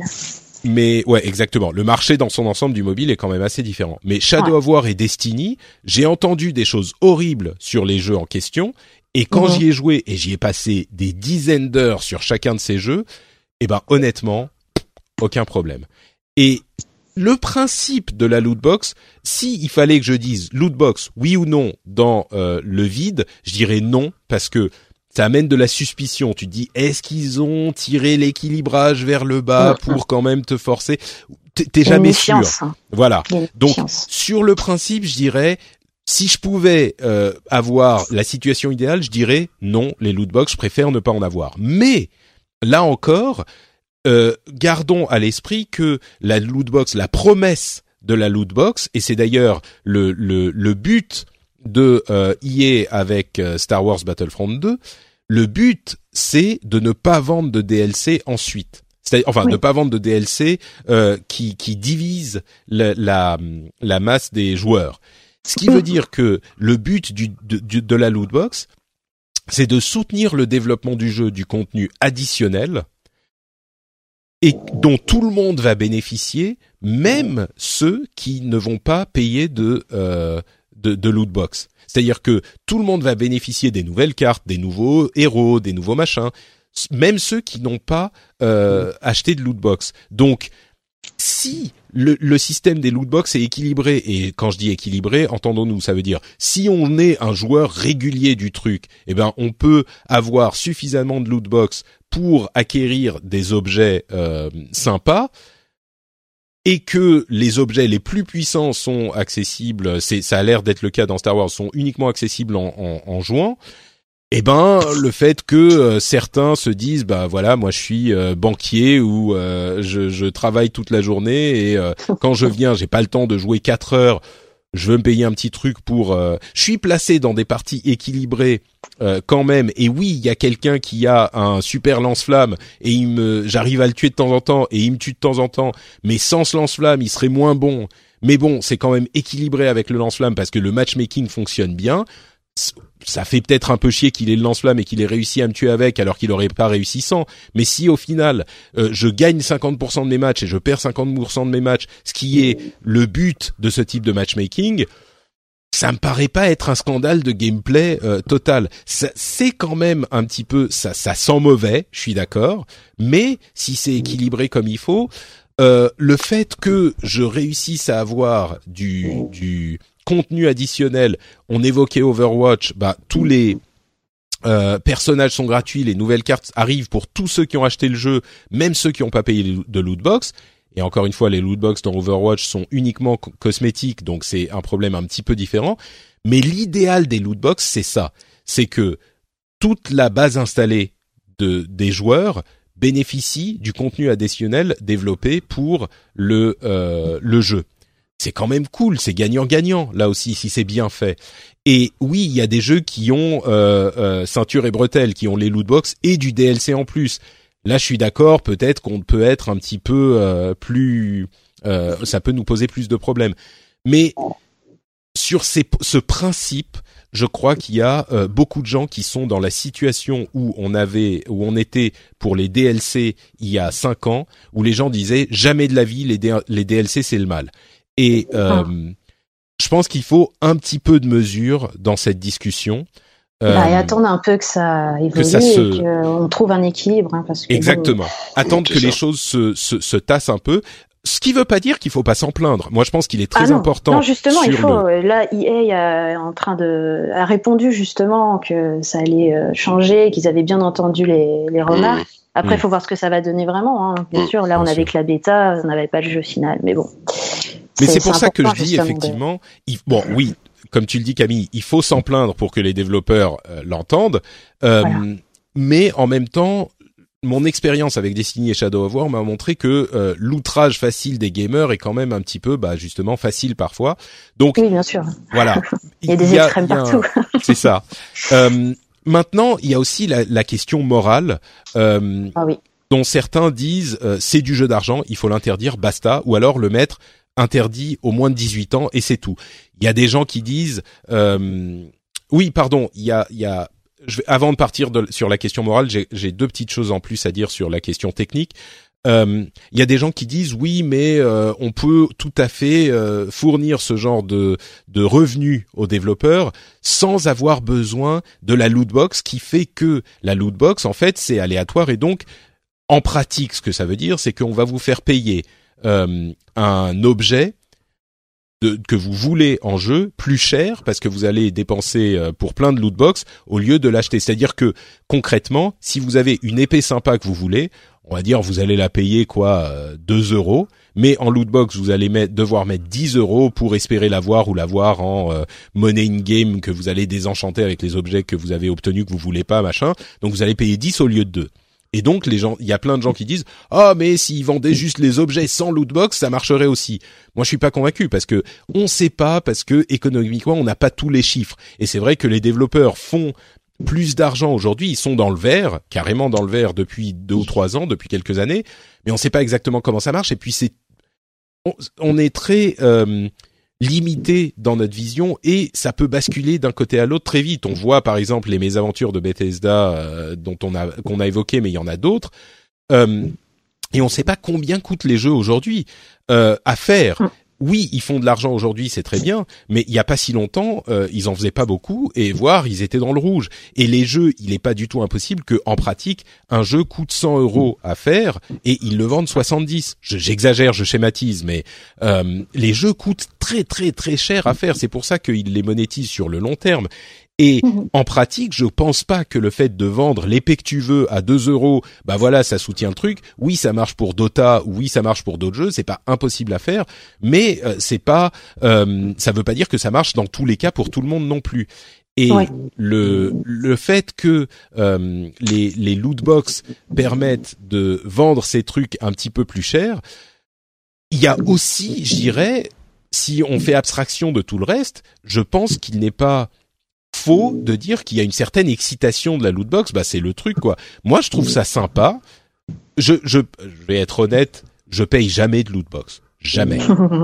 J'en ai jamais payé, je crois. Hein, euh, à part sur Hearthstone où c'est un petit peu particulier, bah t'achètes les paquets qui sont en fait les paquets de cartes, c'est des loot box. Et d'ailleurs, personne n'a de problème avec les loot box de Hearthstone. Hein, encore une fois, pour montrer cette euh, cet écart entre ce que les gens disent parfois et la réalité. Mais j'en achète quasiment jamais, mais les loot box que j'obtiens euh, en jeu, bah c'est marrant quoi. Moi, ça me fait plaisir d'avoir ce truc qui qui qui vibre et qui explose et il y a des trucs et ah est-ce que j'ai eu le truc? Oui ça me fait chier quand j'en ai pas des trucs légendaires mais quand je les ai ça me fait plaisir. Si j'achetais juste la skin légendaire bah ça me ferait moins plaisir tout simplement. Voilà. Ça serait pas aussi cool ça serait pas bon.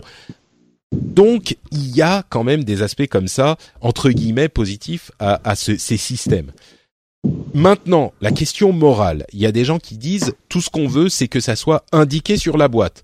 Ça, je mhm. dirais pourquoi pas? Oui, il y a des loot box dans le jeu, je pense que ça serait raisonnable. Mais il y a des gens qui disent je veux que ça soit interdit au moins de 18 ans. Peut-être, ok, d'accord, mais dans ce cas-là, pourquoi? Parce que c'est des jeux d'argent? Euh, du coup, ça veut dire. Euh, excuse-moi, je vais juste conclure sur ce point. Et je te donne la parole après. C'est vrai que je parle beaucoup, mais tous les jeux, toutes les loot box interdits aux moins de 18 ans. Euh, Hearthstone, Overwatch, un Overwatch interdit aux moins de 18 ans, euh, FIFA Ultimate Team interdit aux moins de 18 ans, FIFA. Euh, enfin, tous les systèmes de loot box partout. Et ensuite, il y a surtout un truc euh, qui parlera, je pense, enfin j'espère, aux euh, joueurs. Il faut se souvenir par quoi le jeu vidéo est passé. Commencer à dire c'est interdit au moins de 18 ans, c'est du jeu d'argent, basta, et il n'y a pas de discussion. Euh, souvenez-vous quand même qu'il n'y a pas si longtemps, on avait des gens qui disaient euh, World of Warcraft, c'est pire qu'une drogue. Il faut euh, l'interdire aux, aux, moins de 18 ans. Il y a des, des gens, j'ai vu un exemple passer sur les réseaux sociaux absolument déchirant euh, d'une dame, enfin d'une femme qui dépense énormément d'argent dans un jeu euh, à loot box effectivement et qui peut plus payer son loyer. Visiblement, c'est une histoire vraie, c'est vérifié machin. Je suis tout à fait d'accord, c'est horrible et il y a une sorte de prédation peut-être qu'on peut euh, euh, euh on peut enfin on peut dire qu'il y a de la prédation sur ce genre de truc. Mais l'ISRB et PEGI, les organismes de régulation, disent bah non, c'est pas du jeu d'argent parce qu'on retire pas de l'argent et on obtient toujours quelque chose. Je suis relative, je suis d'accord que c'est euh, quand même pas exactement la même chose. Je prends l'exemple des Coréens qui meurent parce qu'ils jouent trop à Dota ou League of Legends ou ce que c'est. Ils oublient de boire, ils oublient de manger et donc ils, euh, ils, ils meurent de déshydratation. Enfin, c'est horrible. C'est horrible. Mais est-ce que ça veut dire il faut interdire ces jeux ou il faut mettre du contrôle sur ces jeux parce qu'il y a des gens qui euh, jouent tellement que ça devient néfaste pour leur santé? Euh, je sais pas, il y a, y a, moi je suis pas convaincu que les, les, le dialogue soit, enfin la, solution soit aussi simple que ça. Euh, non, pas interdire, sur... mais prévenir en fait, simplement quoi, mettre en garde. Mais, euh, mais voilà, mettre en garde, un petit, un petit macaron sur le jeu, peut-être, pourquoi pas. Oui. Mais il y a des gens qui disent interdire au moins de 18 ans, par exemple. Oui, mais ça non, c'est trop. Enfin, pas interdire. Bah, c'est dé débile. Ok, je vais reprendre l'autre, euh, l'autre côté du truc. Je vais reprendre l'autre côté du truc. Je vais me refaire l'avocat du diable et tu vas me répondre, Jika. c'est des jeux où on te propose de mettre de l'argent et tu ne sais pas ce que tu vas obtenir. Et les jeux t'encouragent à mettre de l'argent par la manière dont ils ont designé, dont ils sont designés. En quoi c'est différent d'un casino qui va t'encourager à mettre des, pièces dans le dans la machine à sous, euh, sachant que quand tu mets des trucs, tu vas avoir le la plupart des gens savent que ils vont pas gagner d'argent dans le truc mais euh, ils ont quand même l'envie le, d'y aller pour le, le, principe sympa de mettre 100 dollars dans le truc et de passer une bonne soirée. Jika, tu me disais c'est de... débile. Ah, pardon. non, non, enfin euh, non, mais hein, l'interdiction moins de 18 ans. Enfin, déjà par exemple, euh, prenons l'exemple des, des, jeux mobiles. Il y a déjà maintenant sur le Play Store et iOS, quand, quand il y a des quand il y a des achats intégrés, c'est spécifié sur le sur la fiche du jeu. Donc là déjà de alors c'est pas forcément des lootbox, mais mais c'est spécifié. Mais c'est c'est pas pour autant que ces jeux euh, qui sont aujourd'hui les trois quarts des jeux qui, qui sortent sur euh, sur euh, le Play Store et sur iOS euh, sont moins de 18 ans. Enfin je je crois pas en tout cas. alors que c'est le même principe. Il y a, des âges intégrés il y a plein de jeux euh, et souvent des lootbox. t'encourager à oui voilà. Souvent des lootbox qui vont t'encourager à lâcher euh, 3 4 5 euros. C'est pas pour autant. Donc il n'y a pas de raison que ce soit euh, que ce soit différent dans, dans le jeu vidéo euh, triple A machin. Et euh, voilà. Il, il faut enfin je, je je pense qu'au final, tous ces gens qui s'excitent là, c'est comme, comme souvent sur un, sur Internet, ça, ça va retomber aussi vite que, que, que, que, voilà, il va y avoir, il va y avoir des ajustements des deux côtés, enfin du, des, des, des, du côté de, des joueurs et du côté des développeurs surtout, où les, les, les gens vont, comme les DLC à l'époque, enfin comme on disait, ils vont, euh, voilà, ils vont, ils vont équilibrer le truc, ils vont trouver une solution, enfin une, une proposition qui soit pas trop abusée et qui soit acceptable par tout le monde. Euh, voilà, je, je, il faudra peut-être que c'est malheureusement c'est peut-être un peu fataliste. Je, il faudra faire avec. Voilà, si, si ça te plaît pas, euh, bah tu, enfin, je sais pas, j'ai envie de dire si si si, si t'es pas ça capable te plaît de pas, t'achètes pas, t'achètes pas le jeu quoi. Voilà, puis si t'es pas capable, non mais ou même pas, ou tu, ouais, tu peux juste si, pas t'en si servir. t'es pas quoi. capable, là c'est un, c'est une, c'est une. Je pense que tu allais dire si t'es pas capable de te, de te retenir, ben faut Ouais. quoi, faut te faire soigner ou faut machin. non, je mais pense que là ça arrive à un, à une question un peu délicate et et, et c'est là que c'est dangereux d'assimiler absolument ces lootbox à du jeu d'argent. Euh, Bah, je trouve que la- l'analogie avec la machine à sous, elle, elle a des limites en fait. Hmm. Parce que en fait, tu vas mettre ta pièce dans la machine à sous et même si, enfin, imaginons que tu gagnes, voilà, c'est fait quoi. T'as- Tu possèdes le truc, basta. Tandis que dans le jeu, c'est tu, tu, tu, enfin, t'es en train de, tu vas avoir un, quelque chose, tu vas l'avoir, ok, mais euh, ça va vraiment te servir pour plein d'expériences dans le dans le jeu en fait. bah c'est pas de l'argent tout simplement. C'est ça la- voilà, la, la c'est- différence C'est essentielle. virtuel et c'est c'est vraiment ça sert le jeu en fait. Il y a quelque chose quoi de. Moi, j'ai énormément plus, de euh, problèmes avec les gens qui veulent assimiler des trucs aux, aux substances contrôlées, c'est-à-dire, euh, bah, genre cigarette, alcool, machine à sous, machin. Et il y a plein de choses qu'on pourrait associer à ce, enfin, le sucre.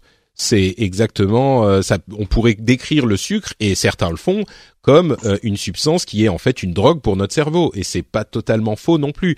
Mais Bah, parce qu'il y a une différence entre addiction et, dépendance C'est la aussi. grande, c'est la grande question. chose. Et et il y a euh, d'ailleurs les organismes médicaux qui ont déterminé depuis bien longtemps que le jeu vidéo n'est pas une addiction. Et ça, Ouais. vous vous souvenez qu'on avait des débats. Il y a des cliniques euh, qui traitent l'addiction Mm. aux jeux vidéo et qui tra- traitent l'addiction à Internet, machin. Je suis convaincu qu'il y a des individus qui ont des problèmes. Euh, oui, bien je suis pas convaincu c'est pas, que ça, ça, ça n'a, ça n'a, enfin, ça n'a rien à voir avec ton corps, euh, comme une drogue peut te, enfin, c'est, c'est. T'influencer c'est- c'est physiquement, fou. Voilà, c'est ça. en Physique, fait. quoi. il y a des il y a des mécaniques psy- des- psychologiques qui entrent en jeu, on est d'accord, et il y a effectivement la dopamine, etc. Et les, les Oui. loot box, ça joue sur ce genre de trucs, mais comme tout le Oui. plaisir, quoi, le plaisir Oui, de regarder, d'avoir un bon repas, le plaisir de regarder Mm. une série qui est sympa, le plaisir de jouer un ça jeu. provoque de Tu veux continuer à y jouer, bah parce que ça provoque du. Donc, bref, la- l'association, euh, je comprends la similarité entre euh, loot box et euh, et, et jeu d'argent. Je comprends le Mm. fait que ça soit un petit peu plus proche peut-être que le reste. Faire une équivalence directe, ça me paraît non seulement pousser le bouchon, mais en plus hyper dangereux pour le média Ouais. du jeu vidéo. Euh, parce que encore une fois, euh, ces questions d'addiction, on a dû les, les combattre pendant des années pour avoir le droit de jouer à World of Warcraft, quoi, ou à d'autres euh, jeux, quoi. C'est c'est c'est compliqué. Et il y a quelques années, c'était Donjons et Dragons, et il y a quelques années avant, enfin bon, voilà. Euh, ça, ne nous transformons pas en ce qu'on a combattu pendant des années parce que maintenant on est un petit peu plus âgé. C'est c'est quelque chose, une chose à laquelle il faut faire attention. Maintenant sur la question des loot box, moi je dirais, euh, comme disait euh, Jika, laissons les trucs se tasser pendant un moment, Ouais. continuons à rester vigilants et à dire aux développeurs ce qu'on pense de euh, des implémentations qu'ils font. Si ça va trop loin, bah disons-le. Si ça devient dangereux, disons-le. Mais au jour, je vais pas dire au jour d'aujourd'hui, on va m'engueuler, mais aujourd'hui, euh, je crois que le, si on doit arrêter de tergiverser et de partir sur des grandes théories, je dirais que la chose sur laquelle je m'arrête, c'est un label sur la boîte. Pourquoi pas Ça, ça me paraît Ouais. raisonnable. Je serais même plutôt pour. Et, Oui, et oui. c'est un, même un bon moyen de dire aux développeurs, voilà, faut pas pousser le truc euh, trop non plus. Mhm. Mais une interdiction, moi, je crois que c'est prématuré. Non, non, non, c'est, c'est, Ouais, trop. Camille. Non, c'est trop, c'est trop. Mhm. Oui, justement, il y a Open Critique qui veut, je crois que c'est ça, hein, c'est Open Critique qui veut, qui veut euh, mettre un espèce de petit euh, filtre ou petit logo pour prévenir justement que ce sont des jeux d'argent. Avec Lootbox, ouais. ouais. Ouais. Bah, avec Et Lootbox, ça, oui, ça va. Cette mention, c'est- c'est c'est honnête, c'est factuel, voilà, c'est tout. Ouais. C'est c'est. Oui, JK, je crois que t'étais d'accord sur le. Non, non, bah, on est, on est globalement tous d'accord, j'ai l'impression. D'accord. Enfin, Bon, voilà, bah c'est on, bien. on va voir, on va voir comment évolue le phénomène.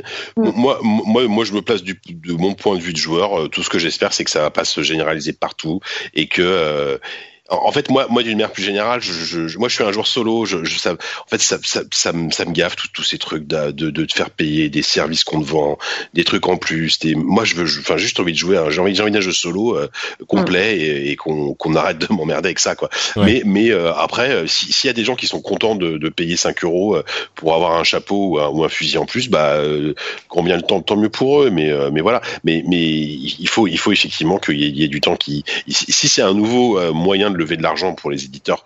Bah euh, ok, c'est peut-être tant mieux pour eux, mais euh, il faut effectivement trouver un bon équilibre, Ouais. comme Ah, comme comme ça- c'était le cas pour les DLC il y a euh, il y a, il y a des années et, euh, et voilà quoi.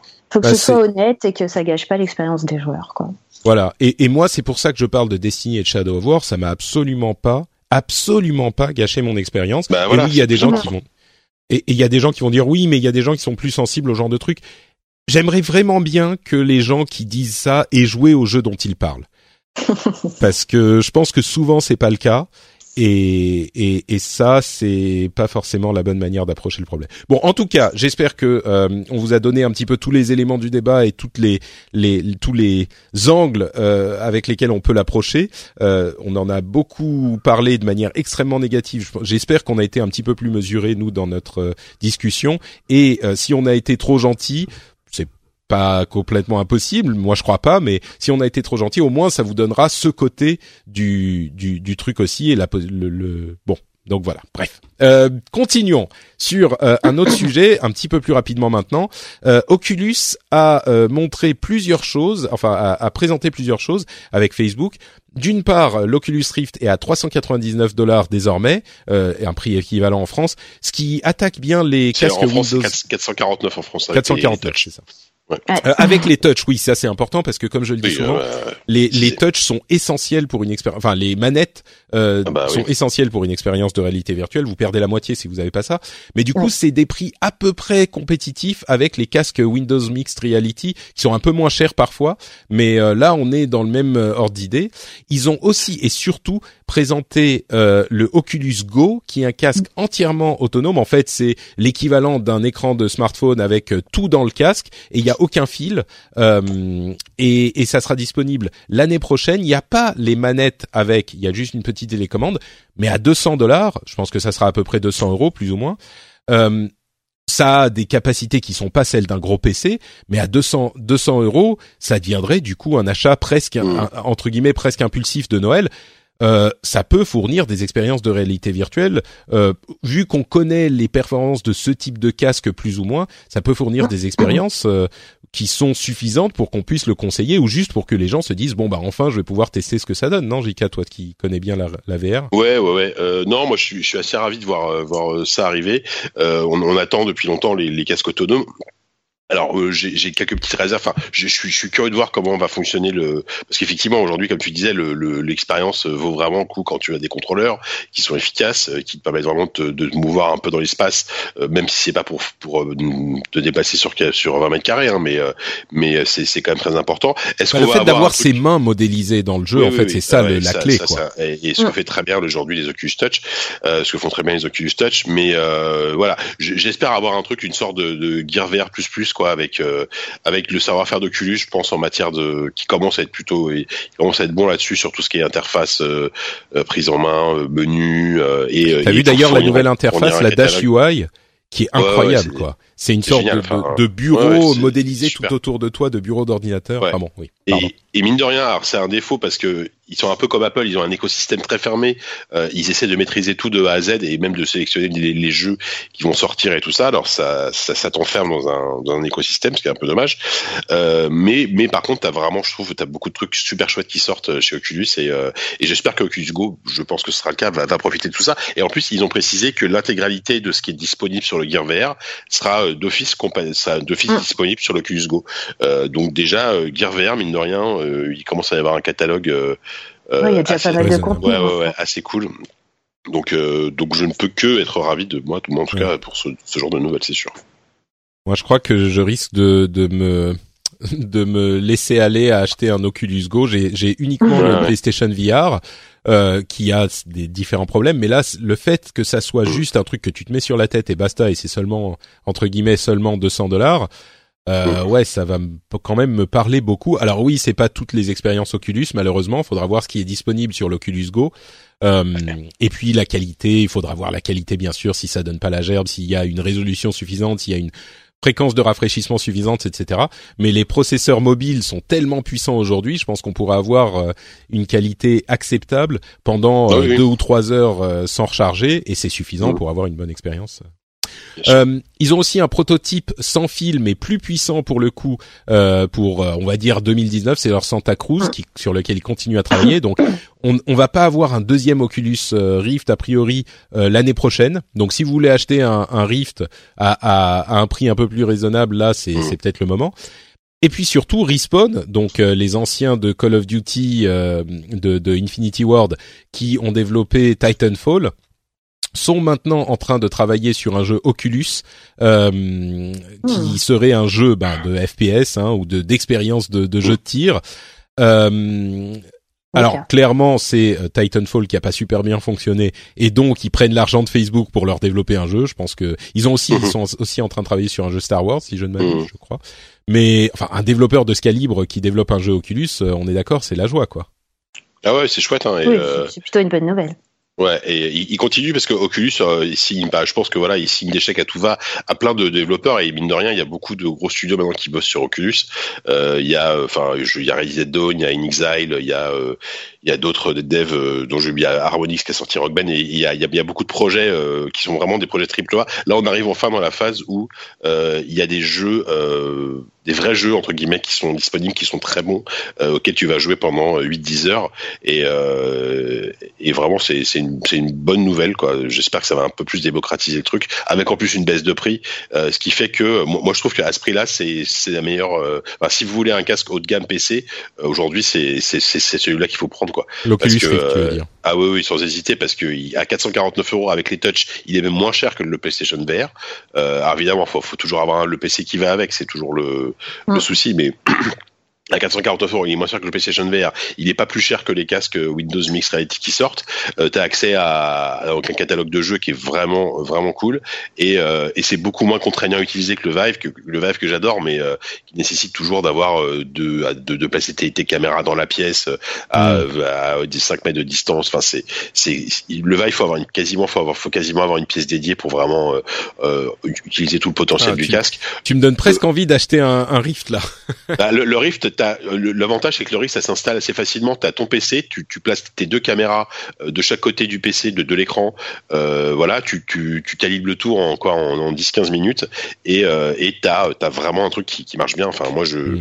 moi, moi j'étais là typiquement. Je sais pas si on fera une émission de bilan de l'année, mais euh, un de mes jeux de l'année c'est un jeu en vert qui s'appelle euh, Loneco, qui est fait par Ready at Dawn, donc ceux qu'on fait The Order et, et des jeux des jeux sur PlayStation Vita, euh, qui est une expérience, enfin un jeu génial dans l'espace où tu qui joue sur la gravité et sur euh, et sur l'exploration qui est, qui est, qui est formidable quoi.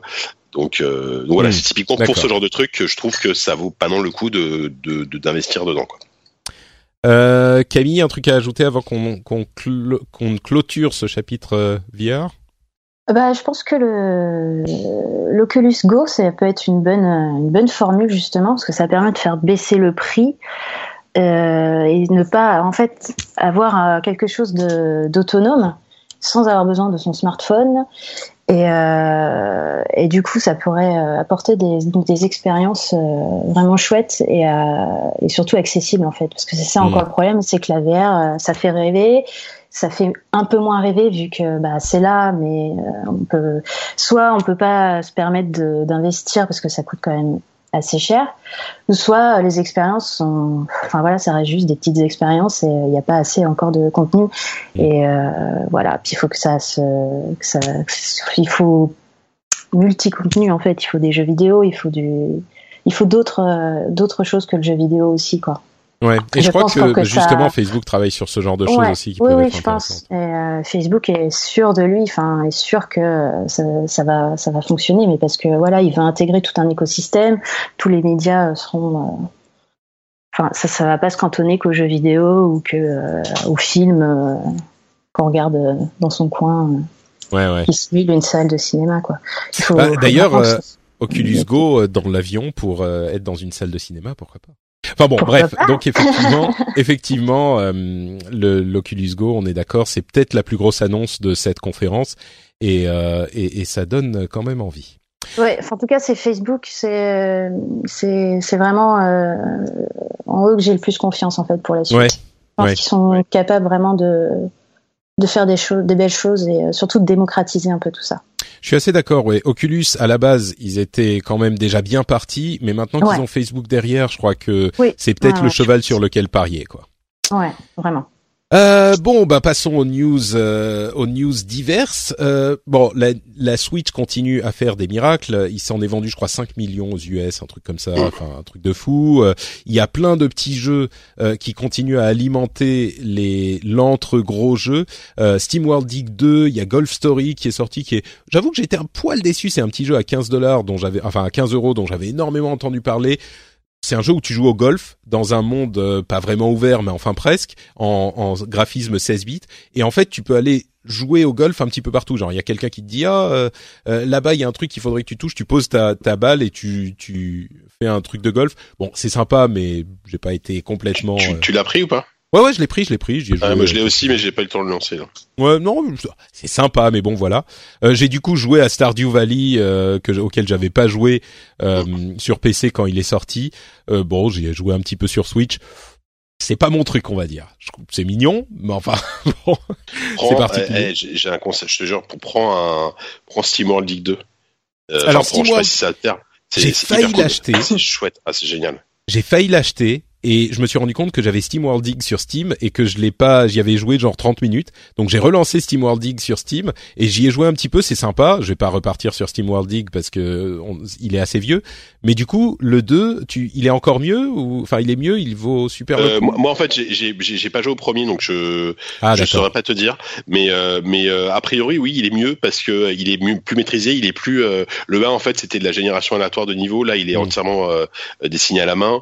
Euh, il y a vraiment, vraiment, un euh, Metroidvania de de- ouais, de- avec, d'exploration vers le bas quoi. exploration, tu creuses, tu creuses, tu découvres des secrets. Enfin, c'est très très cool. Ouais, moi j'ai- j'aime vraiment bien. Et euh, enfin, moi, moi le truc c'est que là sur Switch, il y a, il y a honnêtement en, en indé, je suis ravi hein, parce que euh, il y a, il y a tellement de trucs super chouettes qui Mm. sortent là. Euh, euh, Thimbleweed Park, pareil, c'est ah bon, il est déjà sorti sur PC depuis longtemps, mais si, si, si t'as envie d'un bon d'un jeu d'aventure euh, à l'ancienne, euh, c'est hyper cool. Enfin, il Ouais, y, a, ouais. il y a vraiment super catalogue. hein. Et, euh, Mais est-ce qu'il y a des jeux inédits du coup euh, côté indé? Euh, bah, il y a, euh, en fait, il y a des exclus console Switch, enfin PC Switch. Euh, Bah, Golf Story, c'est hein. un, c'est une exclue par exemple. Golf Euh, Story, il est il est disponible sur- par il ailleurs. doit être- il doit être sur Steam, non? Il- Ah non, ça, Oui, il n'est pas sorti sur euh, PC Je oh, crois ça serait étonnant pas. non. pas sur Steam quand même. Mais euh, mais non, Bah, je vérifie, continue. Mais...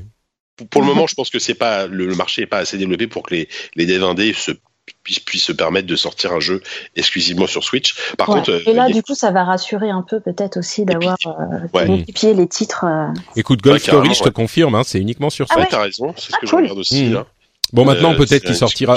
Je sais pas, mais bon, c'est c'est un peu le seul. Hein, c'est un peu le seul. Tous les autres, ils Ouais. sont sur Switch autre chose. Non, puis, et puis pour finir juste ça, les, les, les jeux indés se vendent pour le moment parce qu'il n'y a pas trop trop d'offres euh, disponibles, mais les jeux indés sur Switch se vendent plutôt très bien. Mm. Euh, par exemple, je sais pas, je prends l'exemple de Wonder Boy là qui est sorti euh, il y a cette année, le, jeu de The Dragon's Trap, qui est sorti sur PC, PS4, euh, Xbox et Switch. Et, et les devs nous ont dit qu'ils avaient vendu autant de jeux euh, sur Switch que sur PC, PS4 et Xbox réunis. quoi. Ouais, c'est pas Ouais. si C'est vraiment surprenant. Les gens qui ont une Switch euh, ont faim. Ah, quoi. ouais. Et Ouais, il y a- y a d'ailleurs quelqu'un qui m'a parlé de Battle Dont certains auditeurs se lamentaient que j'en avais pas parlé euh, quand il est sorti. Il arrive bientôt sur Switch. hein. Et, et il arrive, alors j'espère assez vite sur Switch parce que maintenant que je l'ai un petit peu regardé, il a l'air mais tellement beau, tellement beau. C'est un jeu euh, genre euh, basé sur une euh, une BD, enfin un comics américain euh, qui s'appelle Battle Chasers et il y a des c'était un projet Kickstarter, ils ont fait un jeu genre à la RPG japonais quoi. Euh, avec l'exploration type Diablo dans le monde et puis les combats, c'est des euh, des RPG euh, à la japonaise et mais il est tellement beau, tellement bien animé. Du coup, celui-là, je vais me l'acheter sur Switch. Je le prends pas sur Steam, mais Oui, je vais me l'acheter sur Switch. ouais. Ah Bah carrément, moi c'est pareil, je pense que j'y jouerai sur Switch. euh. Enfin, les- c'est ça qui est fort avec cette console, c'est que moi je, des, des jeux que je pourrais choper sur euh, sur Steam, euh, j'attends la version Switch parce que C'est ça. ouais. parce que j'ai plus envie d'y jouer sur Switch que sur Mm. euh, sur euh, C'est marrant. sur PC quoi. Euh, Il y a Doom qui arrive le 10 novembre sur Switch. cool. Euh, Ça me fait tellement rire de penser à Doom sur. euh, Trop bien. sur Switch, c'est vrai que euh, bon alors évidemment il tournera en 30 images secondes machin, mais ça reste Doom. Il faut voir s'il joue bien quoi surtout. Et, euh, et c'est Doom sur Switch. Enfin, c'est Oui, le genre de truc. quelque euh, chose. Euh, Famitsu a donné un score de 39 sur 40 à Mario Odyssey, euh, Super Mario Odyssey. On a vu euh, des petits leaks qui commencent à nous dire, à, à nous faire espérer énormément. Moi, je veux pas trop Et espérer. oui, moi j'en connais qui y joue. Oui, oui, bah oui. Oui, exactement. Moi aussi, je connais des gens qui y jouent et euh, vraiment, euh, ouais. les- en plus les les NDA Nintendo, c'est c'est limite si, si t'as pas une caméra H24 chez toi Ah oui, que- ça rigole pas. qui est pas ouais, ouais. Mais j'ai quelques personnes qui m'ont effectivement laissé entendre que euh, les, les espoirs ne seront pas déçus et Dieu sait que les espoirs sont hauts. Bon, euh, Mmh. Famitsu, il donne souvent des scores élevés. Euh, Ouais. 39, c'est pas non plus qu'il les distribue euh, par palette, mais euh, c'est les, les, disons que la notation sur les magazines japonais et en particulier sur Famitsu, euh, Ah, c'est- quand même euh, pas les tru- le truc le plus fiable. En même temps, c'est euh, l'ami Johan qui m'a envoyé un lien vers la page Wikipédia de Famitsu en français. Euh, Il y a eu que 25 jeux qui ont eu 40 sur 40 que entre Ah. guillemets euh, et il y en a peut-être je sais pas une cinquantaine qui a eu 39 sur 40 mais c'est pas non plus qu'ils ont tous les jours euh, un jeu qui a que- 39 sur 40 donc c'est quand même c'est quand même Oui, bien c'est quand même bon euh, euh, et pour ça, pour info, la manière dont ils font les scores, c'est qu'il y a quatre personnes qui notent sur 10 et ensuite ils font le total. Et, d'ailleurs, et, mais même sur euh, ces quatre personnes, c'est découpé entre quatre, euh, quatre sous-notes. Euh, sous-notes, ouais. Mm. Ah oui, t'es sûr? Oui, oui, je crois. Je crois que t'as les graphismes, t'as le scénario, t'as la durée, la, la durée du, de vie du jeu, et puis. Sur Famitsu, t'es sûr? Bah, je crois, ouais. Hmm. Il me semble que c'est quand même très particulier. Ils ont une grille spéciale. Euh... Il me semble. Écoute, hein. pas... Après, je me trompe peut-être, mais. Moi, j'ai pas l'impression, mais... hein, mais euh... bon, peut-être que c'est moi qui me trompe, c'est possible. Mais bon, enfin, en tout cas, euh, quoi qu'il arrive, euh, effectivement, le Mario a été hyper bien noté. Pour vous donner une idée, euh, Gematsu fait une, euh, une, un total des jeux qui ont été notés. Sur cette semaine, enfin la semaine en question, il y a eu des jeux qui ont eu 25, 28, 33, 35, 36, 37, 37, 37, 29, 31, 28, 33, 30 et 39 pour Super Mario Odyssey. Donc quand même, il y a des fois où c'est c'est quand même un peu plus bas, quoi. Euh, quoi d'autre euh, Il y a une update qui permet de, la Switch qui permet de euh, capturer des petits extraits vidéo de 30 secondes de, certains jeux et la même update permet d'utiliser des, des écouteurs sans fil USB.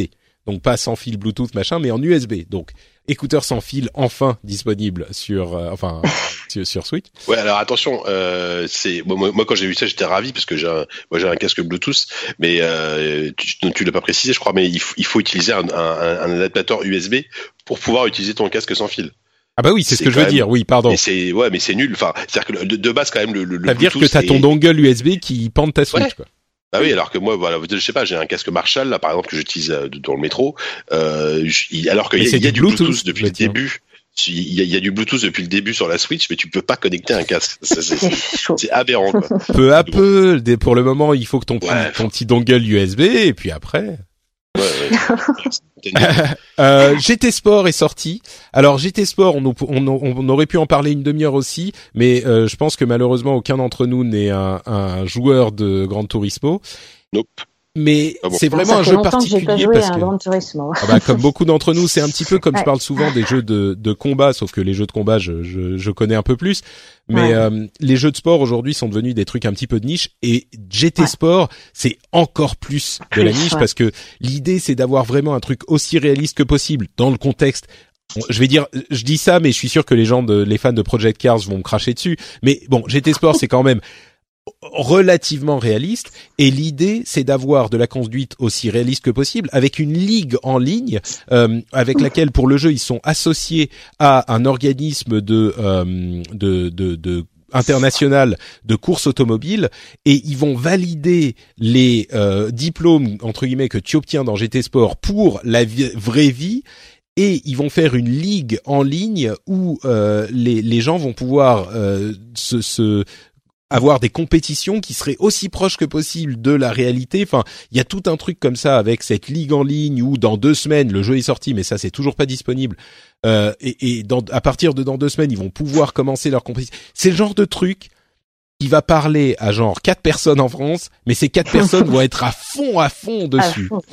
Euh, je crains qu'ils aient pas assez de monde pour avoir une euh, une vie en ligne pour le jeu euh, satisfaisante. Mais peut-être que je me trompe, peut-être qu'il y aurait suffisamment de monde de gens dans le monde euh, pour alimenter le jeu.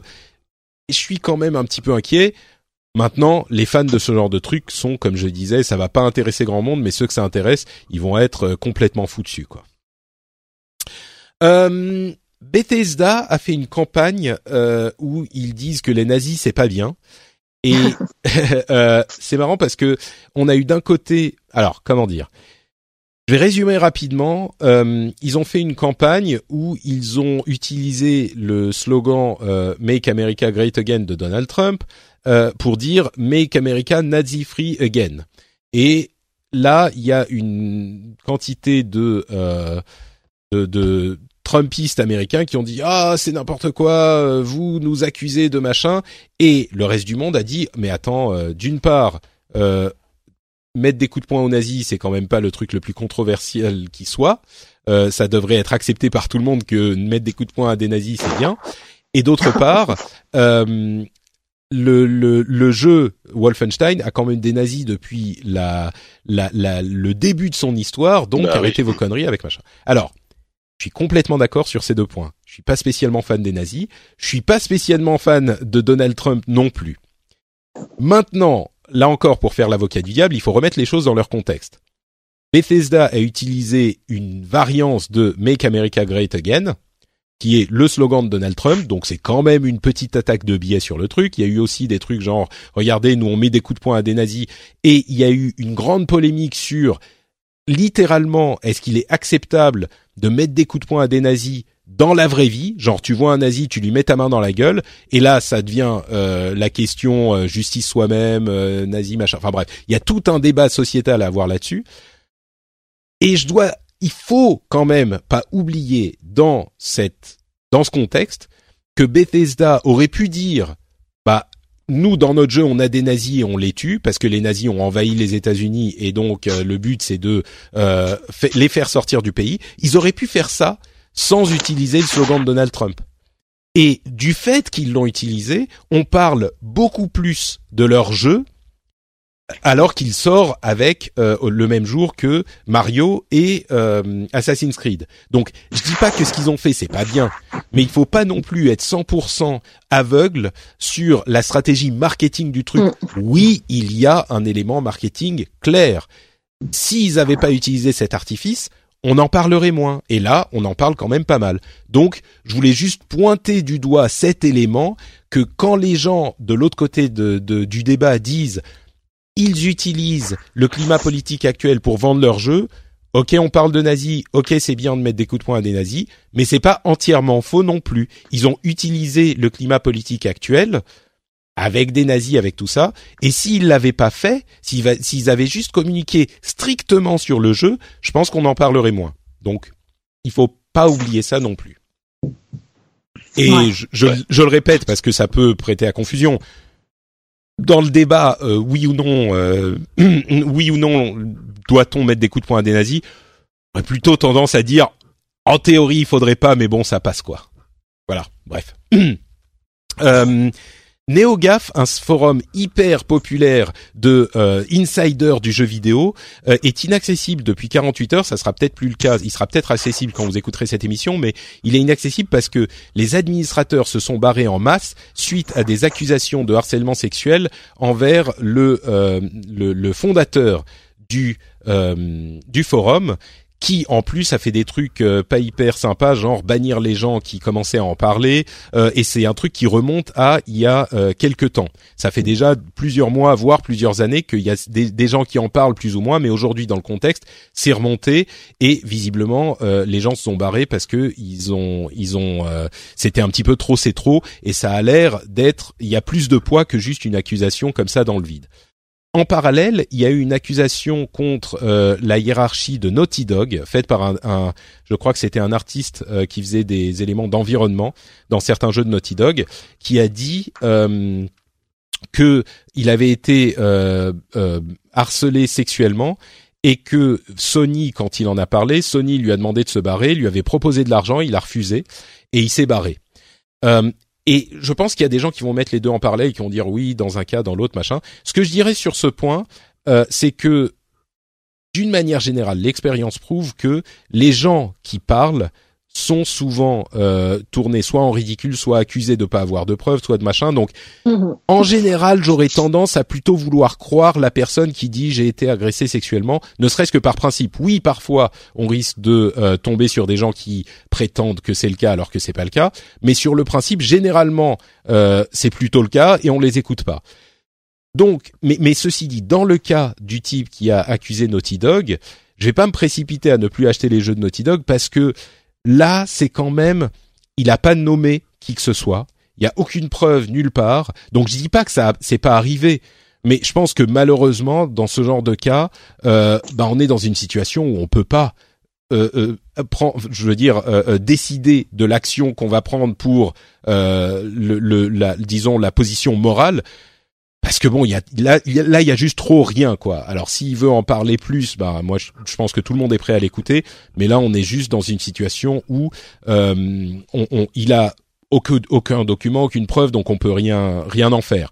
Alors que dans le cas de NeoGaf, bah ça a l'air quand même beaucoup plus avéré et on a énormément d'autres cas où c'est euh, effectivement plus avéré. et là, je crois que il est on, on peut pas mélanger les deux. Je crois que les gens qui se, qui se mettraient à dire ah oui mais regarde voilà il y a des accusations on sait pas euh, oui et non quoi. Il y a des cas où on sait, il y a des cas où c'est plus flou. Et je comprends que dans les cas où on sait carrément rien, bah on dit bah désolé gars, euh, là je je peux pas voilà je peux rien faire. Mais il y a quand même aussi des cas où clairement euh, bah on peut avoir des plus que des suspicions. Donc c'est le cas dans tous les scandales de ce type. On a la, grande problématique. Est-ce que on agit avant que la justice ait fait son travail entre guillemets et du coup ça ça apporte le problème du euh, euh, de la dénonciation et du colportage de rumeurs et effectivement, c'est un problème, mais je crois qu'il y a aussi des cas où on peut plus ou moins se positionner sans euh, mettre quelqu'un en prison, mais enfin prendre une position soi-même sur le truc. Et c'est ce qu'on fait les administrateurs de NeoGaf. On va voir ce qui va se passer euh, dans les jours à venir. Je suis sûr que euh, NeoGaf va communiquer sur le truc et on pourra mmh. juger un petit peu plus à ce moment. Mais là, on a déjà quand même visiblement, selon les premiers éléments dont on dispose, bon, voilà, on, on, on peut juger un tout petit peu de la chose pas si vous avez des commentaires euh, sur la chose ou si on avance. Pas de commentaires, très bien. Eh ben, on avance avec euh, une autre, un autre sujet un petit peu euh, problématique. C'est EA qui a fermé Visceral carrément, qui travaillait sur un jeu Star Wars, qui était le jeu narratif Star Wars, sur lequel avait été recruté Amy Henning, qui était la la l'employé de Naughty Dog qui avait travaillé sur les premiers Uncharted. Et la, la, la raison qu'ils ont donnée, ils ont été très clairs. Ils ont dit, on a fait des tests avec les joueurs. Euh, le jeu est pas hyper euh, populaire, il fonctionne pas très bien. Et surtout, dans le contexte actuel, actuel, euh, ce que veulent les joueurs, c'est des jeux. En gros, ils l'ont pas dit comme ça, mais c'est des games as a service. Donc, eh, qu'est-ce que ça veut dire? Si on est un tout petit peu caricatural et méchant, on va dire bah ce jeu Star Wars va se transformer en une sorte de Destiny ou une sorte de machin comme ça, alors que c'était censé être une euh, expérience narrative linéaire qui a un début, un milieu et une fin. Et ça pose bon un problème avec Amy Henning, on sait pas ce qu'elle va faire parce que elle son truc c'est vraiment la ratio donc euh, bon. Mais au-delà de ça, euh, Visceral a été fermé alors qu'ils avaient développé la série des Dead Space qui elle aussi s'est plantée alors que c'était des jeux linéaires narratifs machin. Euh, le jeu va être repris par les, des studios worldwide avec une base à c'est où? C'est Vancouver je sais plus euh, pour euh, pour y est mais donc ça pose plein de questions. D'une part, la fin des jeux narratifs plus ou moins euh, qu'on a évoqué tout à l'heure, là euh, le triste sort de Visceral, etc., etc. La politique d'IA qui va faire un jeu euh, as a service, il semble. Enfin, je sais pas ce que vous en pensez. Il y a plein de choses à démêler là-dedans, mais en, en deux mots, peut-être Jika ou, ou mmh. Bah, c'est c'est c'est c'est difficile de de prévoir ce qui ce qui va se passer dans les dans les prochaines années avec avec ça. C'est vrai que c'est la la tendance est pas très bonne et quand tu vois qu'ils ferment Visceral, qui était vraiment un studio euh, spécialisé là-dedans et euh, c'est, c'est quand même triste hein, parce que moi Visceral Dead Space 1 et 2 notamment c'est quand même d'excellents jeux, euh, euh, le bon le 3 était pas terrible mais voilà et c'est vrai qu'ils après ces jeux-là ils ont jamais réussi à il y a eu mm. Battlefield Hardline qui était qui était pas terrible bon voilà, mais euh, je sais plus où je voulais en venir. Euh, non, mais du coup voilà. Et, et après, je pense qu'il y aura toujours euh, chez EA, bon, il y a toujours Bioware qui, euh, malgré tout, oh, oh, Dieu merci, reste attaché au jeu narratif parce qu'ils font des RPG et que la narration est très importante, etc. En même, temps, si Mass Effect, qui s'est planté, voilà. il y a eu Mass Effect Andromeda. il y a eu d'autres problèmes, mais quand même. Pas très bien marché. Et il y a leur prochain projet dont j'ai oublié le nom, tiens, qui a l'air. C'est pas Anthem, non? Anthem, voilà, c'est ça, euh, qui a l'air chouette. Après, voilà, je, je, sais pas. Hier, hier, j'ai du mal à comprendre, euh, enfin, où ils vont, ce qu'ils veulent faire, et euh, et euh, moi, enfin moi, plus plus le temps passe, moins c'est un éditeur qui, ah m'intéresse tout simplement en fait. Enfin, tu vois, il y a littéralement chez EA, il y a il y a il y a, y a un jeu qui m'intéresse là à la fin de l'année, c'est Battlefront 2, euh, et euh, et puis et BioWare, mais BioWare c'est c'est autre chose, tu vois. Le reste, oui, c'est quand même à côté, hein, c'est pas. Ouais, voilà. Ouais. Donc euh, bon, c'est, je suis un petit peu après de la dire que c'est la fin des jeux narratifs. Euh, je pense qu'il y a, il y a quand même une marge. Hein, euh, et puis de toute façon, c'est, c'est encore une fois, c'est le, c'est le marché qui va dicter ça, quoi. Il mm. suffit d'un, il suffit d'un jeu narratif qui cartonne pour que, pour que voilà. Ouais. Bah disons qu'il y en a quand même beaucoup qui sont plantés. On en a évoqué tout à l'heure. Il y a Tomb Raider aussi. Il y a, enfin, il y en a beaucoup qui se plantent, quoi. Mm. Ce qui est pas très rassurant mm. pour ça, quoi. Donc euh, on, va voir ce que va donner euh, les mines de rien. Les, bon, Assassin's Creed c'est un peu différent, c'est de l'open world et tout ça, mais bon, euh, les Assassin's Creed, Far Cry, ça va rester des jeux avant tout solo. Je, Voilà, il y a je- les- je- Je pense qu'il y en aura quand même, mais c'est vrai que c'est c'est un petit peu. Disons que c'est des pour certaines sociétés, c'est des sociétés qui brassent tellement d'argent que tu leur dis bon bah sur ce jeu, euh, tu vois un jeu narratif, ça rapporte aujourd'hui euh, 10 millions. Ils leur disent non mais enfin.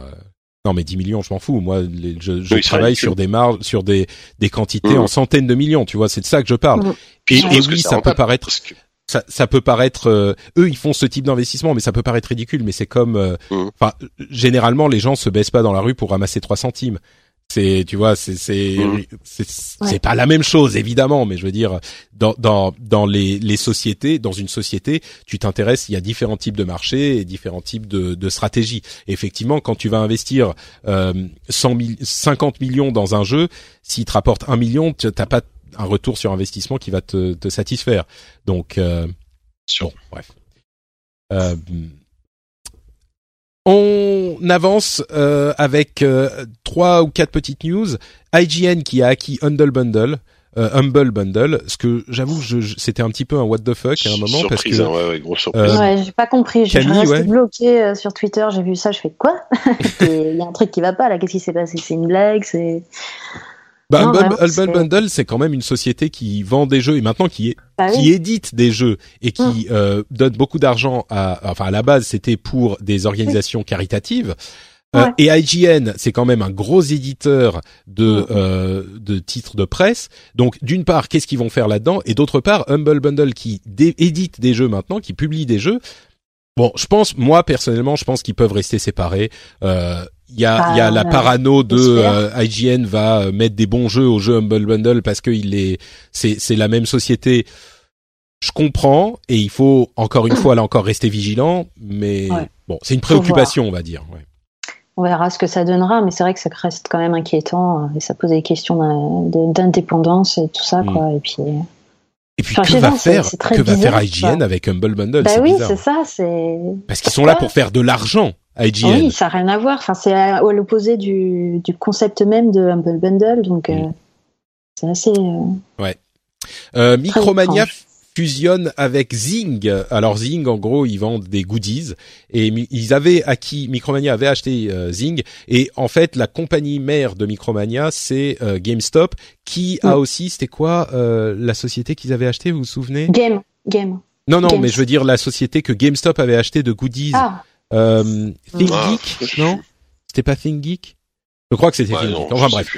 Donc. Les nouveaux magasins Micromania seront des magasins Micromania Zing et bon ça fait que confirmer ce qu'ils faisaient depuis un moment c'est-à-dire que étant donné que les jeux se vendent de moins en moins bien euh, à cause du en ligne etc eh ben ils vendent aussi beaucoup de goodies et plein de trucs comme ça et euh, et là ils ils euh, concrétisent cette euh, alliance et il y aura plus de de goodies dans les magasins Micromania mais c'était déjà le cas quoi. Oui. Euh, Guns Royale, c'est un jeu euh, sur euh, iPhone et iPad qui est un battle royale. Je le mentionne juste parce que on disait bah, les battle royale ça va arriver partout. Et ben voilà, Guns Royale c'est disponible aussi sur mobile. Euh, la mode PUBG est décidément euh, bien en marche. Et je me demande si Bluehole va envoyer un, un méchant email aux éditeurs de Guns Royale parce que c'est eux qui ont inventé le truc. Euh, et enfin, là vraiment la, la, la section What the fuck pour conclure, euh, c'est Boyfriend Dungeon qui est un Ouh. jeu, mais alors dans le genre What the fuck, c'est mais c'est magnifique. C'est un jeu en fait en mode 16 bits où on explore des donjons, un petit peu plus que 16 bits quand même, mais vu euh, isométrique. Euh, et en fait, c'est pas 16 bits du tout. Je raconte n'importe quoi. Euh, Ouais, mais c'est le style un petit peu euh, dessiné comme ça. Et donc, on va explorer des donjons et on va récupérer des armes qui sont des euh, personnes euh, qu'on doit séduire. Donc, les armes, ce sont aussi, ça fait un jeu parallèle avec un jeu de séduction et de dating game, quoi.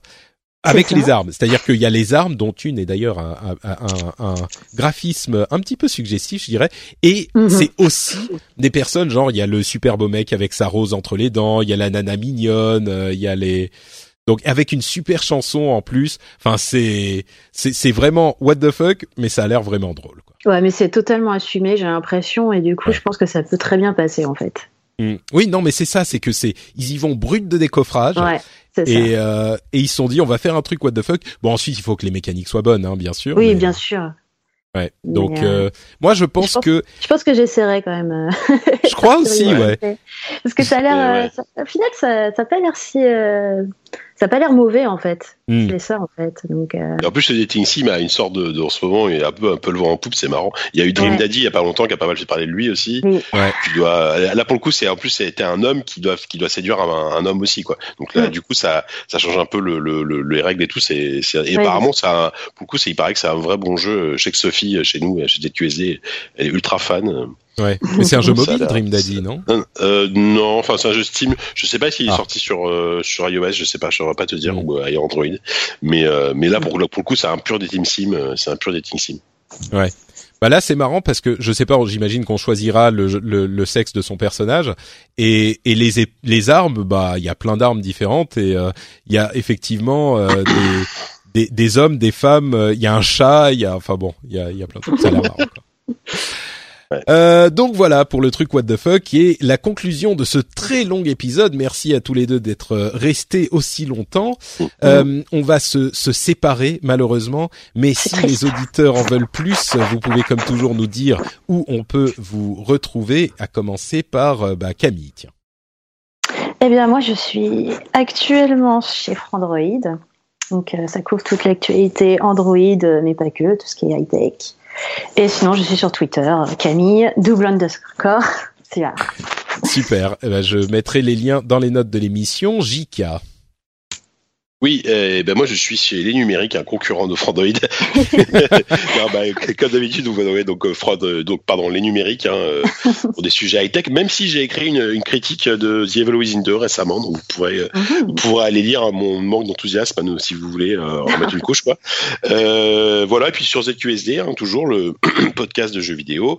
Pas de nouveau numéro depuis là depuis quelques semaines là. je, je, je, je, je désespère pas de qu'on l'enregistre euh, une semaine le Ah prochain. oui. Donc il y a toujours le dernier numéro en ligne euh, où on parle de Walking Simulator notamment et euh, et on parle de Sonic Mania, voilà, j'ai un grand écart total, hein, mais euh, et on parle pas d'autre chose au milieu, l'émission dure 3 heures comme d'habitude, donc euh, on parle pas que de ça pendant 3 heures, je vous rassure. Bien, et Twitter, euh, Twitter, l'aurait, euh, comme d'habitude. Comme toujours, parfait. Euh, pour ma part, c'est Note Patrick sur Twitter et sur Facebook. Vous pouvez évidemment euh, laisser des commentaires et des notes sur iTunes si vous appréciez l'émission. Euh, vous pouvez faire comme Alexis Roland et euh, Vassant H9T qui disent d'une part le meilleur podcast français sur le jeu vidéo, désolé Jika, euh, et d'autre part must have pour tous les gamers, super émission de jeux vidéo animée par le génie, par un génial Patrick Béja. Merci, là je, je rougis. Toute l'actualité du jeu vidéo est traitée avec passion. Seul bémol, l'émission, l'émission est bimensuelle et non quotidienne. Merci beaucoup, merci beaucoup. Euh, donc vous pouvez vous aussi laisser des commentaires sur iTunes, ça sert énormément. Ou alors tout simplement euh, aller dire à vos amis qu'ils devraient écouter le rendez-vous jeu, le bouche à oreille, ça marche énormément avec les podcasts.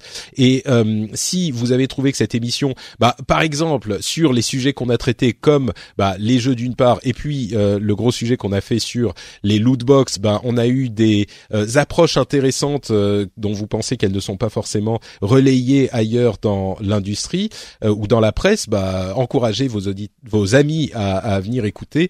Euh, ça aide forcément le podcast à être un petit peu plus populaire et à, les gens à le découvrir. Et si vous pensez qu'on a dit des grosses bêtises, c'est possible aussi. Vous pouvez venir sur frenchspin.fr. Les notes sont, euh, enfin le lien est dans les notes de l'émission bien sûr, euh, pour laisser des commentaires sur euh, tout ce qu'on a dit et nous dire en quoi on a oublié des choses ou on a eu tort sur certaines de nos opinions. Les critiques constructives sont toujours, toujours bienvenues évidemment. On vous remercie en tout cas de nous avoir écoutés. Et on revient dans deux semaines. Et dans deux semaines, euh, alors il y a la BlizzCon entre temps, donc on parlera certainement beaucoup de la BlizzCon. Mais il y a aussi des jeux qui sortent dans quelques jours, dont Mario Odyssey, etc. Je me demande s'il y aura pas un épisode spécial à un moment, un truc ou je sais pas. On verra, on verra comment ça se passe parce qu'il y a trop de choses qui se passent. En tout cas, on sera de retour très bientôt et j'espère que vous serez avec nous. Merci à tous. Ciao, ciao. Ciao Ciao.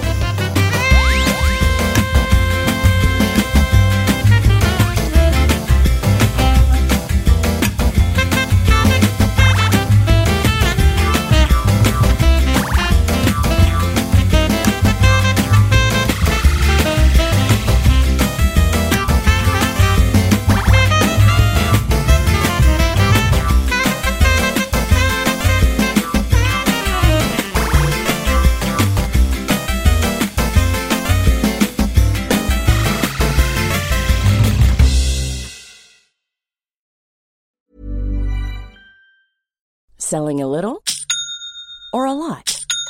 Shopify helps you do your thing however you cha-ching. Shopify is the global commerce platform that helps you sell at every stage of your business. From the launch your online shop stage to the first real life store stage, all the way to the did we just hit a million orders stage. Shopify is there to help you grow. Shopify helps you turn browsers into buyers with the internet's best converting checkout. 36% better on average compared to other leading commerce platforms because businesses that grow grow with Shopify. Get a $1 per month trial period at shopify.com/work. shopify.com/work. Hi, I'm Kara Berry, host of Everyone's Business But Mine, and I am an all-inclusive addict. Enter Club Med, the best all-inclusive for you and your family. With resorts worldwide, from their family flagship resort, Club Med Punta Cana, to their only mountain resort in Canada, Club Med Quebec, they have everything you need to relax. With their 20 plus sports activities, wellness programs, you can dine on delicious cuisine and make memories with your family. So book your next getaway with Club Med. Visit clubmed.us or call 1 800 Club Med or your travel advisor.